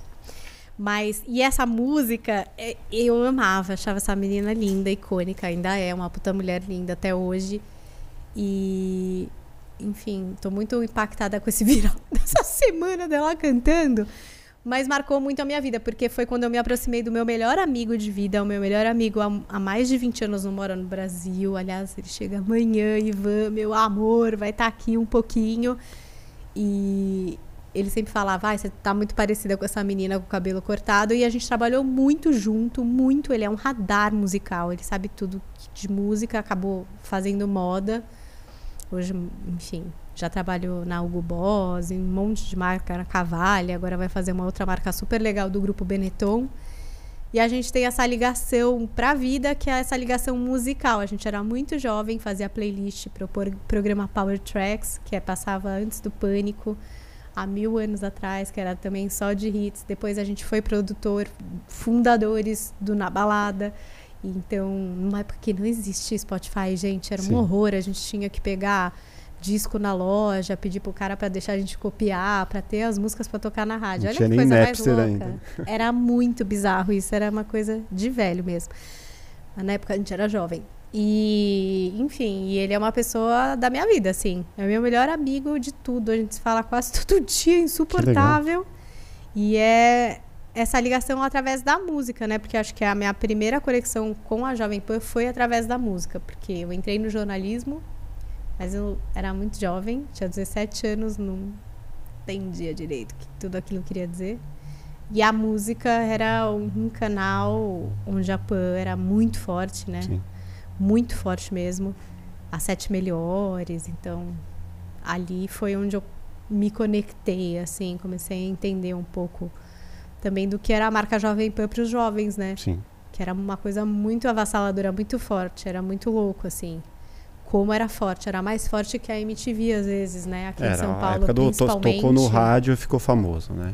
Acho que eu lembro que a Fiat tinha um carro que era para jovem, uma- não lembro se era Fiat, mas era um Gol, que no mundo inteiro era MTV, a marca, e que eles fizeram aqui Jovem Pan. Forte, né? Era bem forte.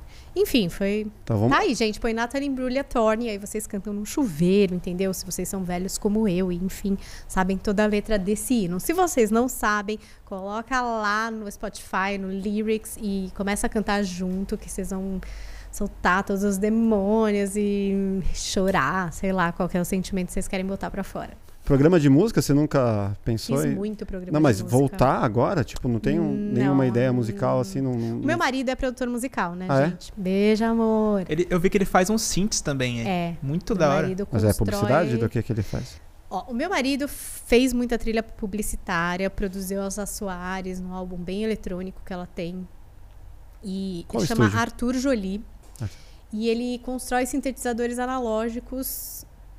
E ele é especializado em masterização de vinil, Recomaster, que, Que era todo foda. mundo masterizando com o Arthur Jolie.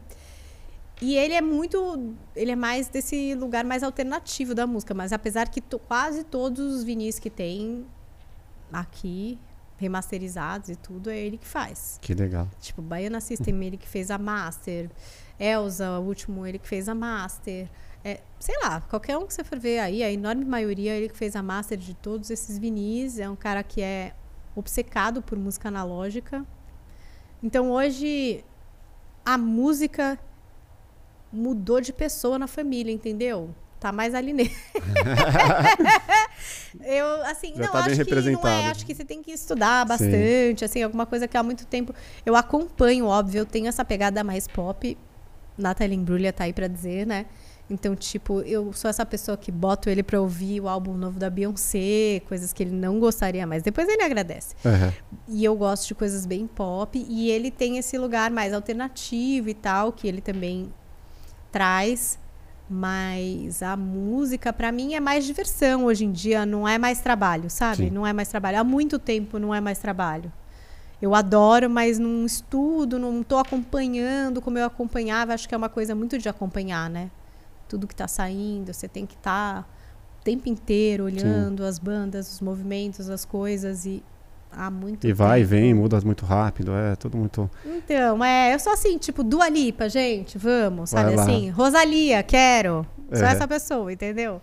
tipo, tem um clipe lindo, gostei, mas não tô ali pra entender grandes coisas. Mas através do Arthur que eu fico, vários, tipo, Marina Senna, vários eu descobri, vários artistas novos, ouvindo ele masterizar.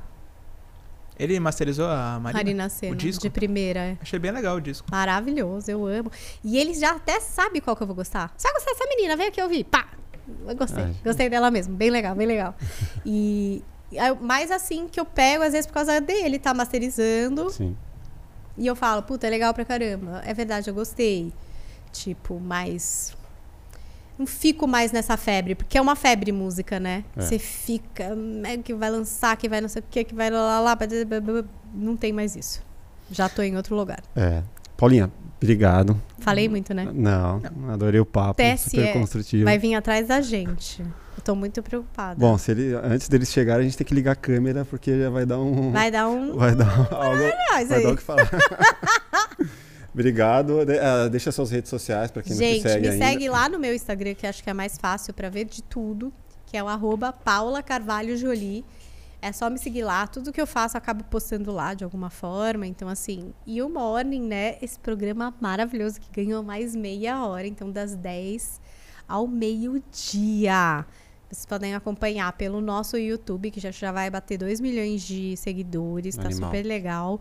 Ou também pelo rádio, aqui em São Paulo, a Jovem Pan é 100,9. Aí vê na sua cidade qual que é, né? O, o dial. E também a gente transmite pelo aplicativo da Panflix. Então, se você ainda não tem, baixa aí no seu celular, é grátis. Tem um monte de conteúdo grátis para vocês. E os ao vivos da Pan com vídeo ou sem vídeo. Então, se você quer só ouvir, sabe? Também lá na Panflix tem. E agora a gente também tá na TV. Aí você também tem que olhar lá, porque é um monte de número, gente. É 7 na parabólica, mas daí na Viva é isso, sabe? Que agora é a gente tem coisa, é. 70, nem sei. Então você vai lá, procura pra assistir também na TV, que fica mais chique. Eu, eu fico feliz quando alguém manda, né? Tá com o Smart TV agora, né? O pessoal taca lá no YouTube, tá na TV Zona, tudo Aham. em HD, maravilhoso. E se eu sempre faço isso, porque você tá aqui até agora, gente, você gostou mesmo desse podcast. Você gostou mesmo desse papo. Então, se você for lá no meu Instagram, porque você ouviu o podcast, posta um emoji bem nonsense, assim. Vamos escolher um bem nada a ver. Tipo um pêssego. Vai lá e posta um pêssego.